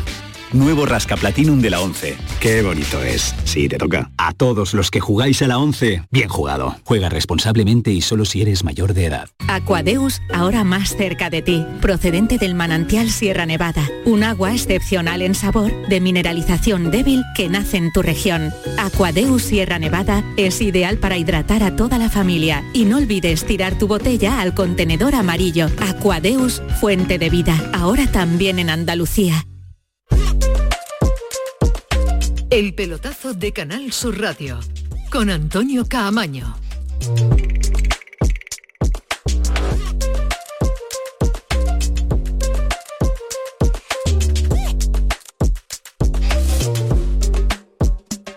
Seguimos en la sintonía de Canal Sur Radio, seguimos en el eh, pelotazo y después de esta charla larga, extensa, pero sobre todo muy, pero que muy enriquecedora, eh, saludo a Javi Lacabe para que nos vuelva a retomar sobre todo a la actividad de lo que ha sucedido en el día de hoy con un avance importante tecnológico y deportivo, porque no estamos hablando de una entidad tecnológica del Cádiz, pero el nombre suena que impone, el Sport, Sportech City, la Sportech City. Javi Lacabe, ¿qué tal? Muy buenas. ¿Qué hay? Buenas noches. ¿Cómo estás? ¿Todo bien? Bien, muy bien, muy bien. Sido un día largo y un día completito hoy. Y a- Eh, a ver, si, porque si- si acaba- te, si te preguntan, si te preguntan en, en el instituto, vamos a resumir qué es la Sportech City. Vamos a ver cómo lo resumo y si lo consigo hacer eh, cortito, que sé que vais breves de tiempo. Eh, pues principalmente es una idea del Cádiz por ya que se considera, yo creo que justamente un líder social y deportivo en la Bahía y en la provincia de Cádiz, ahora quiere ser un líder económico. Se quiere introducir también en el mundo de la empresa, en el mundo de la industria, en el mundo de... eh, en otro, otro tipo de... Y, cómo lo va a hacer? A través de, de una ciudad tecnológica, deportiva, del ocio, de la salud. Eh, principalmente, y con esto lo, lo hilvano con otro de los temas de los grandes titulares del día, eh, a través de un, de un centro fundamental de, de ocio, que no deja de ser un estadio, eh, para 35.000 espectadores, todo esto en los terrenos de la, de la antigua fábrica de Delphi, en Puerto Real, a escasos 5 kilómetros de Cádiz, y donde se podría albergar hasta 35.000 espectadores, para que la gente lo identifique un poquito a menor escala lo que están haciendo el Real Madrid y el Barcelona, el Madrid ya lo ha hecho con el Bernabéu, el Barcelona lo quiere hacer con el Spy Barça, Eh, pues eso, un, un centro que podría albergar 35.000 espectadores que se podría utilizar más de 300 días al año, y claro, todo el mundo lo primero que ha imaginado o que imaginaba es, pues allí se va a jugar el Cádiz como Vizcaíno ha hablado tantas veces de que necesita un estadio propio, un estadio más grande, pues lo primero que le ha dicho el vicepresidente Contreras al alcalde de Cádiz, a Bruno García, y además dirigiéndose a él directamente, ha sido, el Cádiz va a jugar siempre en la ciudad de Cádiz. Esto es para albergar conciertos, congresos, otro tipo de eventos, pero pero absolutamente nada de sacar al Cádiz de la ciudad. Ese es uno de los grandes titulares. El segundo, lo de que el Cádiz quiere ser líder económico. Y a partir de ahí, el gran problema de todo esto, que es lo que nos hace dudar de este asunto, es que precisamente esos terrenos están pendientes de un expediente de expropiación y, para ser utilizados por la autoridad portuaria de Cádiz. Con lo cual, todo está en manos de, de los políticos y de, la, y de la Junta de Andalucía. Con lo cual, vamos a ver qué ocurre. Es lógico, este es lógico. Es lógico, pero ya lo decíamos el otro día, Javi, es un paso importante para establecer unas bases, unas estructuras, un- unos ingresos y tener una, una solidez también que te eh, pueda dar pues la necesidad económica que necesita el máximo nivel de la, de la primera división. En lo deportivo que es, Javi, que nos quedan muchos días por delante, que, que larga se va a hacer el fin de semana. ¿eh? Claro, además Cádiz juega el lunes, El lunes. jornada, después, Después de venir alguno de la selección, madre mía. Algún colaborador nuestro bromeaba esta, esta Sí. semana la programación local diciendo que parecen otras vacaciones de verano casi. Vamos a estar 15 días sin fútbol en- en, eh, con el Cádiz Club de Fútbol, pero mira, la principal preocupación son que a las sanciones ya conocidas de Machís y de Alcaraz Sí. y la lesión, recordemos Ocampo que está ya entrenando pero no tienen alta competitiva, podríamos llamar, sí que tienen alta médica, también las bajas de San Emeterio y Luis Hernández, se ha unido la recaída que mala suerte está teniendo el chaval de Víctor Chur, recordemos, firmado la pasada temporada después de una gran temporada de la última de Cervera. El año pasado se lo perdió, se lo pasó casi en blanco y es la segunda vez que recae en este comienzo de temporada. Prácticamente solo ha podido jugar unos minutos. Temas de isquiotibiales y vamos a ver, porque empieza a tener problemas el Cádiz en una posición en la que contaba con hasta seis futbolistas y se ha caído Luis Hernández, imprescindible para el técnico. Se cae ahora Víctor Chus de nuevo y Momo no acaba de entrar, con lo cual eh, pues nos quedamos ahí con Fali, con Meré y con la opción de Javier Hernández. Un poquito cojo el Cádiz, tanto en el centro de la defensa como para este partido en el medio campo, ya que San Emeterio está fuera y Alcaraz también. Bueno, pues eh, el lunes compartiremos tiempo de Cádiz con tiempo de pelotazo también. Eso es lo bueno que tiene jugar en los lunes y estaremos a la par. Siento, siento pro- contraprogramar a, no, a- a nada. personas que admiro e idolatro, nada, pero nada, bueno. nada. Compartiremos antena, que es diferente. Estaremos en permanente contacto para saber qué hace el Cádiz de Javi Lacabe y el Cádiz de Sergio González. Un abrazo, Javier, cuídate mucho. abrazo, buenas noches. Hasta luego, adiós. Cierra la jornada el Cádiz, la abre el Granada y la abre nada más y nada menos que el viernes, semana corta para el conjunto de Paco López y imagino que con muchas ganas también de que vuelva la normalidad y que vuelva la, la actividad. Rafa, la Mela, ¿qué tal? Buenas noches. ¿Qué tal? Buenas noches. ¿Cómo ha ido ese partidito de los miércoles? Eh, eh, nos han empatado dos a dos en el último minuto. Chilama, hoy se te nota en el tono cuando cuando Sí, ¿no? eh, cuando gana el cuando gana el miércoles por goleada eh, ese tono es exultante. Estoy como yo- Zaragoza, ¿no? Cuando, cuando- cuando gano, eh, voy en el globo, en el Cepelín. Oye, yo imagino que con ganas de que llegue el viernes o no, porque nos cortó. Después del partido del Barcelona, yo creo que le hubiera interesado a este Granada continuar con esa dinámica que de la primera parte nos enamoró, ¿eh? Sí, en ese momento estaba, yo creo que bien incluso en Almería, en esa primera parte hasta que marca el hat Luis Suárez y le pega la tunda y luego reacciona la segunda parte, el Granada estaba jugando bien y con el Barcelona yo creo que hizo un buen partido dentro de, que había que plantearlo con un repliegue defensivo. Y sí estaba en buena línea. Y es curioso ahora porque estáis comentando el tema de, los calendarios, ¿no? de que el Cádiz va a estar 15 días sin jugar, ahora el Granada va, va a abrir la jornada pero es que cierra la siguiente. Y después de la siguiente viene la Copa del Rey. Es decir, va a pasar de tener 10 días A tener entre el tres. partido de Osasuna y el. Villarreal a luego tener tres eh, en el lapso de una semana, ¿no? Es las cosas del calendario. Bueno, las cosas de- del calendario. ¿Cómo ha vuelto Brian Zaragoza? ¿No habrá que darle un collejón para que se venga con los pies al suelo, no? Bueno, no voy a desvelar quién es el que me lo dijo, pero el otro día estuve en el entrenamiento y se me acercó un miembro del cuerpo técnico y me dijo, bueno, espero que empieces a desinflar un poco el globo No. para bajar a este porque... No, no, no, no somos, somos muy de broma, era Brian. no, broma. No, no, no, no, no, es nuestro trabajo, Gaby, eh, Rafa. Nah, eh, es, es una broma, cosa de broma, claro. lógicamente el chaval, el chaval sabe lo que hay y sabe que se tiene que remangar de remangar de nuevo y, Y no tiene y la pelear cabeza. por, por el por el objetivo que tiene Granada, que no es otro que la salvación, y lógicamente pues eh, tiene que poner su fútbol a disposición del equipo, seguir jugando como está jugando, pero apretar, apretar como todos, porque el partido de Osasuna es muy importante, es una piedra de toque, porque al final con el Barcelona todos suponemos que hay un extra de motivación, en fin, hay una serie de circunstancias, jugar en casa, pero ahora Osasuna es uno de estos equipos, no sé si de la Liga de Granada, por lo menos más parejo, donde se va a medir las prestaciones reales ¿no? del equipo, ¿no? Y vamos a ver cómo vuelven los internacionales, ¿eh? Eso, porque mañana regresan al entrenamiento ya por fin Uzuni y Álvaro Carreras, que jugaron los 90 minutos con sus selecciones el martes. Eh, ya está Brian, que bueno, que Brian no jugó el segundo partido, está, está mejor. Y ahora mismo la, la baja segura de Jesús Vallejo y a ver cómo está Víctor Díaz, que está renqueante, y Raúl Fernández, que sigue con el dedo en cabestrillo. Eh, Rafa, eh, la base ya de ese equipo que va engranando Paco López es tocar lo menos posible con respecto a los últimos partidos, sobre todo el del Barcelona, y introducir que alguna sí. cosita, pero esa es la, la- la- formación ya, ¿no? Yo creo que portería, defensa, la posibilidad de que entre Torrente por Ignasi, pero está ahí un poco abierto. Creo Sí. que el doble pivote que se va a consolidar es el de Gumbao Gonzalo Villar. Eh, evidentemente, uno de los costados generalmente va a ser para Brian Zaragoza. Quizás abierto el otro para Melendo, bueno, un jugador así, puertas en un momento dado. Luca Boy es indiscutible. Y si Uzuni está bien de las molestias de Pubis, que recuerdo que se fue allá a la concentración con su selección con Albania con una pubalgia que, que prescribía un poquito de- de reposo, de descanso, de hecho no jugó el primer partido contra la República Checa, pues Izuni está bien jugar a titular. Por tanto, prácticamente 8 o 9 efectivos que son fijos en la alineación de Paco López y, y quedan abiertos dos, tres puestos.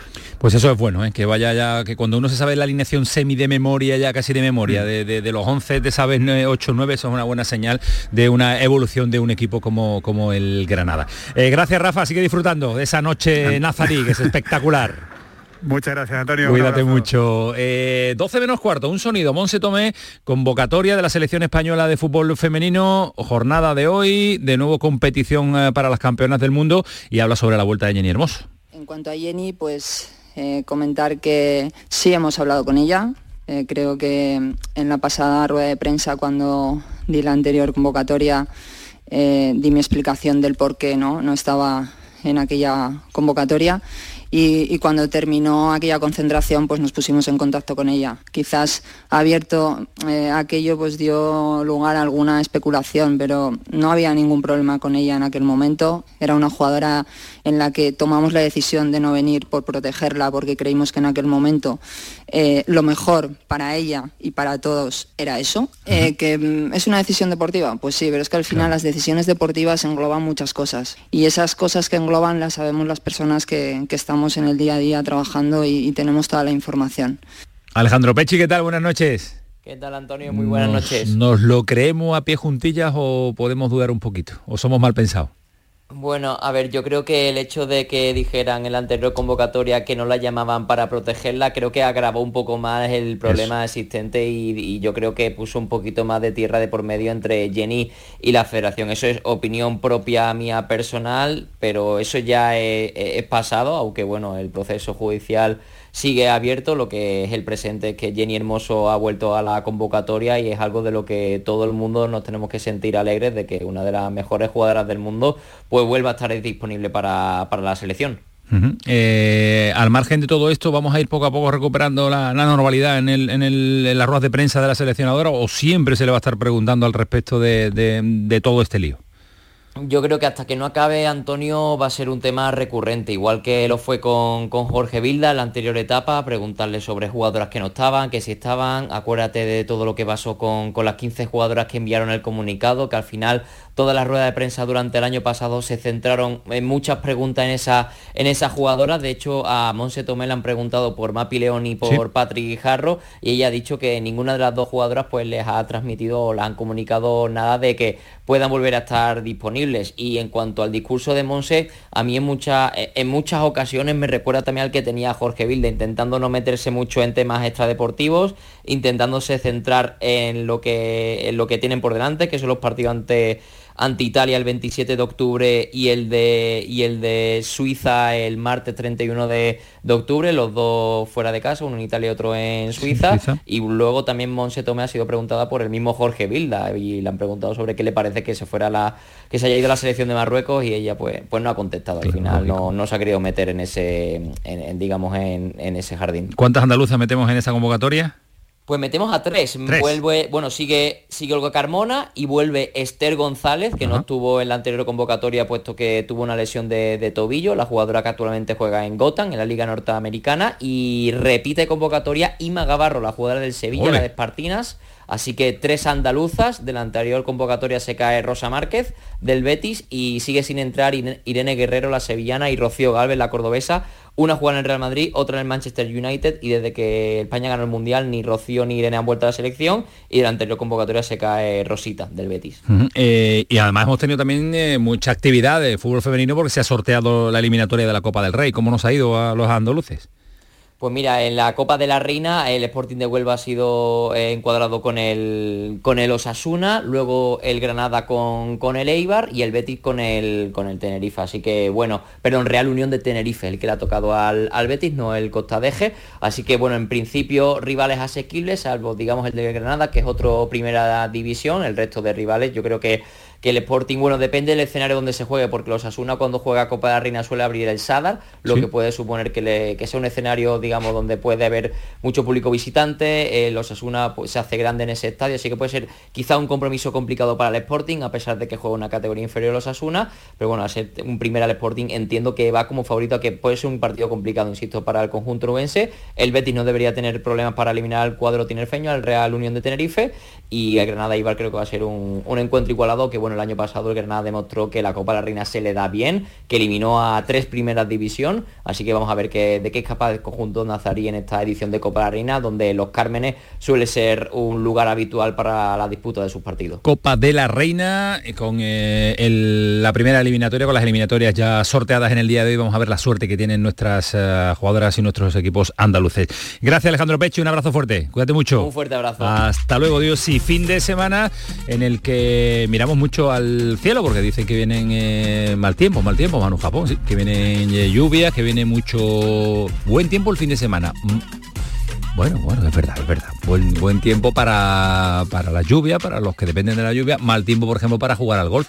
No creo que jugar al golf lloviendo con viento pueda ser eh, algo bueno. No sé, como tú no eres jugador de golf, Manu, pues ya está. Pues a ti lo que te gusta es que caiga mucha agua. A mí también me gusta en casita ver el agua. No sé si a Alejandro Rodríguez está mirando al cielo o no, porque empieza mañana el Golf Andalucía Master en Sotogrande. Alejandro, ¿qué tal? Muy buenas.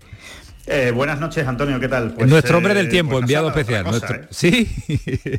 No, no, no, es verdad, no se está pendiente, se está pendiente sobre todo de eso porque, eh, a ver, no es solo que vaya a llover, que oye, pues si llueve pues no pasa nada, Claro. llueve, se juega al golf, lo bueno del golf es que se puede jugar lloviendo perfectamente y no hay ningún problema, ¿no? El, el problema fundamental es que eh, eh, lo que viene es muchísimo viento, eh, un viento de poniente aquí en Sotogrande, en, el, en la jornada inaugural del Estrella Dama Andalucía Masters, que, que arranca mañana en Sotogrande, y que estamos hablando de rachas que pueden llegar por la tarde, sobre todo, más que por la mañana, mañana por la tarde, a los 60, 65, 70 kilómetros por hora. Ahí ya sí tenemos un problema. Tenemos un problema eh, de, que, eh, de que no se pueda jugar al golf. Eh, aquí se está cruzando los dedos, se ha hecho todo lo posible porque, porque se pueda jugar y, y me imagino que el oyente dirá, bueno, pero ¿qué, qué es lo posible que se puede hacer para poder jugar con 70 kilómetros por hora? Pues el gran peligro o, o el gran motivo por el que el viento puede detener un torneo de golf es porque las bolas, cuando están detenidas, posadas en los greens justo antes de patear, pues se empiezan a mover evidentemente por acción del aire. Entonces, si la, si la bola se mueve sola, sin que nadie haga nada porque se mueva, sino solo por el viento, pues evidentemente no se puede jugar al golf y hay que detener el juego. Entonces, ¿qué se ha hecho para evitar ese problema? Que es un problema serio que, que igual incluso te impide completar el torneo el domingo o te obliga a ir al lunes o dejarlo en 54 hoyos, ¿no? Y no en los 72 habituales, en las cuatro rondas. Pues lo que se ha hecho es dejar crecer un poquito más la hierba de los, de los greens. Eh, los greens al- el, el martes estaban rapidísimos y muy cortados y desde el martes ni se han cortado, ni se les ha pasado la apisonadora que se le suele pasar, el rulo, ¿no? Como se le llama en el argot golfístico eh, a los greens, pues para dejarlos muy planitos, casi como, como, como si fueran mesas de billar, ¿no? Para que nos entendamos. Bueno, pues eso no cabe. Esta semana es imposible tener mesas de billar teniendo en cuenta el viento que viene, sobre todo mañana por la tarde, ya digo, con rachas de 70 kilómetros por hora y el viernes por la mañana que también se esperan eh, pues vientos que pueden estar en torno a los 50, 55 kilómetros por hora. Es decir, muy complicado, muy complicado. De hecho, eh, ya te puedo casi adelantar, Antonio, que es muy difícil que mañana se pueda completar la primera jornada. Eh, no porque haya que suspender, que insisto, se siguen cruzando los dedos, se han puesto los medios y se espera que no, que no, que no habrá necesidad de, suspender, sino porque ya el hecho de que haya mucho viento dificulta mucho el juego, lo ralentiza, los jugadores tardan más en tomar decisiones, en tomar los números, las cuentas, las matemáticas eh, y todo eso pues provoca un juego lento que al final es difícil que se pueda completar. Así que es muy posible que haya algún jugador que se vaya a casa, se vaya a casa mañana sin, sin haber completado esa primera, esa primera jornada. Anda preocupado Ismael Medina contigo, sobre todo. Le, no le, da igual si la jornada termina o no termina, pero que, te cuide. Yo no sé qué tienes con él ahí, que, Alejandro estará bien, ¿no? Que esté a, resguardo, que no salga el verde, Ismael, que no salga. No estaba escuchándolo atentamente. Estaba muy atento, sí, muy atento. Sí, porque es muy agradable escucharlo hablar de golf. Sí, sí, sí, sí. sí. Alejandro, una, duda, para, para... nosotros no es, para nosotros sinceramente, para, el periodista o para el aficionado en este caso, ¿eh? no es más engorroso o desagradable pues que puede ser un partido de fútbol bajo el agua y de eso ha vivido un montón Ismael, ¿no? Bueno, pues nada, te, pertrechas, te pones tu paraguas. Exactamente, ya O paraguas, con el viento difícil, ¿eh? Paraguas con viento es complicado, ¿eh? Incompatible. más complicado, Muy complicado, Alejandro. Va a ser más, efectivamente, va a ser más impermeable que, que otra cosa, porque si no el paraguas va a ser un lío, un lío gordo. Bueno, se han tomado medidas de seguridad también, de reforzamiento de las carpas, en fin, eh, que lo que viene es serio, lo que viene es gordo y, se confía en que todas las medidas que se han adoptado sean suficientes para que no haya absolutamente ningún problema, pero que sí es verdad que hay cierta tensión pretorneo que no suele haber ¿no? En, otros, en otros torneos de golf, pues en los que evidentemente no tienes un parte meteorológico tan adverso ¿no? o tan complicado. Bueno, pues nada, ya está. Decías antes que el césped lo van a dejar un poquito largo. Si Xavi fuera jugador de golf no iría, ¿no? Eh, pues, por, supuesto. o sea, lo van a poner para Clemente. Clemente patearía aquí de, escándalo, le encantaría patear en el... El entrenador que enamoraba a Ismael Medina en los años 90, era su entrenador preferido, Javier Clemente. Ahora ha evolucionado Guardiola, pero en el principio era mucho de Javier Clemente, no, no, no, no, no se te olvide. Los bandazos, Oye, ¿vas acompañado con David o no? ¿Está David para...? Sí, ¿no? Claro, ah, claro, por supuesto. quedamos mucho más tranquilos. Eh, el dúo, el dúo dinámico, aquí estamos, sí, sí, sí. David Durán y, el que y el que les habla para, para, toda la semana, evidentemente, para todo lo que se cueza por aquí. Oye, por cierto, que os digo, hay tres jugadores andaluces, ¿eh? tres jugadores andaluces hay aquí en esta en esta cita, Ángel Hidalgo, Álvaro Quirós y Alejandro Cañizares. Eh, importante. Eh, Ángel Hidalgo, sobre todo, se está jugando, eh, tiene prácticamente amarrada la tarjeta, los derechos de juego para el próximo año, para 2024, pero bueno, no le vendría mal por lo menos pasar el corte para asegurarlo. Y Álvaro Quirós y Alejandro Cañizares están un poco a la desesperada. necesitan pues acabar primero o segundo para realmente, bueno, pues hacer realidad eso, ¿no? Tener los derechos de juego. Son dos veteranos de largo recorrido en el circuito europeo y bueno, eh, ¿Sería una campanada? Pues sí, lo sería, ¿no? Están haciendo una buena temporada y que de repente aquí todo, todo, todo surja y todo funcione, pues parece, parece complicado. Por cierto, que se estrena Soto Grande, ¿eh? el Real Cruz de Gol de Soto Grande. Este torneo normalmente, como bien sabéis todos, se jugaba en Valderrama. Y, y, bueno, como, como fuera que Valderrama tomó la decisión de irse con Leaf Golf, con el mundo, con la Liga Árabe, ¿no? de la Liga de los Saudíes, bueno, pues el circuito europeo ha querido seguir manteniendo, y Andalucía ha querido seguir manteniendo el torneo eh, del circuito europeo aquí, y han cambiado de sede, se ha ido al Real Cruz de Gol de Soto Grande, campazo espectacular. Diseñado por Robert Trent Jones, me lo he leído. ¿eh? Bueno, tú sabes mucho de esto. Por favor, lo he leído en Ten Golf. Sí, sí. Robert, no, es que Robert Trent Jones, estamos hablando de uno de los mejores diseñadores del mundo, eh, sin ninguna duda. De hecho, es el diseñador también de Valderrama, ¿no? Eh, pero el primer diseño que hizo en Andalucía Robert Trent Jones fue este, el Real Club de Golf de Soto Grande, que, lo, que se inauguró en 1964. ¿eh? Ya, ya ha llovido. bueno, pues en ese año se inauguró este, este campo, que de, verdad que es un, escenario espectacular y, que va a lucir muy bien el torneo eh, salvo pues lo que deje lo, que deje el tiempo, ¿no? Hablabas con Manu antes, ¿no? Eh, ahí a través del cristal y sí, efectivamente aquí todo el mundo está frotándose las manos con el fin de semana, ¿no? Sábado y domingo aquí también da bueno, y se confía en que se puedan ver dos grandes rondas de golf con mucho público, con muchos aficionados disfrutando de un gran torneo, ¿eh? un gran torneo con un feel. Mira, por ejemplo, te digo que es verdad que no está John Ram, que evidentemente, pues si en España no juega John Ram, pues eh, Ismael no lo va a ver. Un poco. Ismael no lo va a ver. Eh, no está John Ram, no lo ve. Sí, lo vende también Alejandro que no, me ha motivado, sí, pero tú eres muy de John Ram. Bueno, muchísimo, pero lo está vendiendo tan bien que lo vas a ver. Que no, no, que estoy como loco porque empiece. Mira, está vendiendo tan bien que voy a ver el torneo.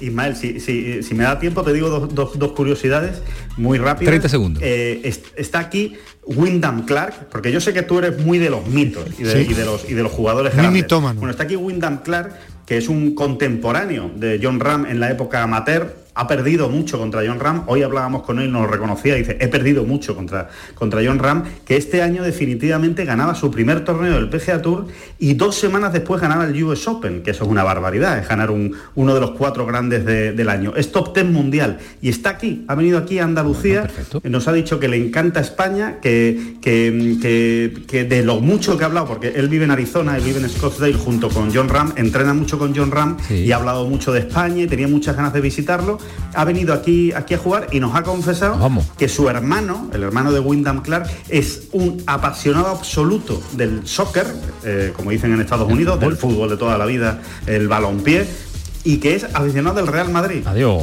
Así que detalles, detalles, detalles en, en Detalles y mucho más entego. Adiós Alejandro, que te quedas con cremada, ¿eh?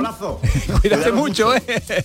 10 segundos le ha dejado Alejandro Rodríguez para Paco Tamayo. Paco, tu amigo el de la cabaña te ha dejado poco tiempo, ¿eh? Dale rápido.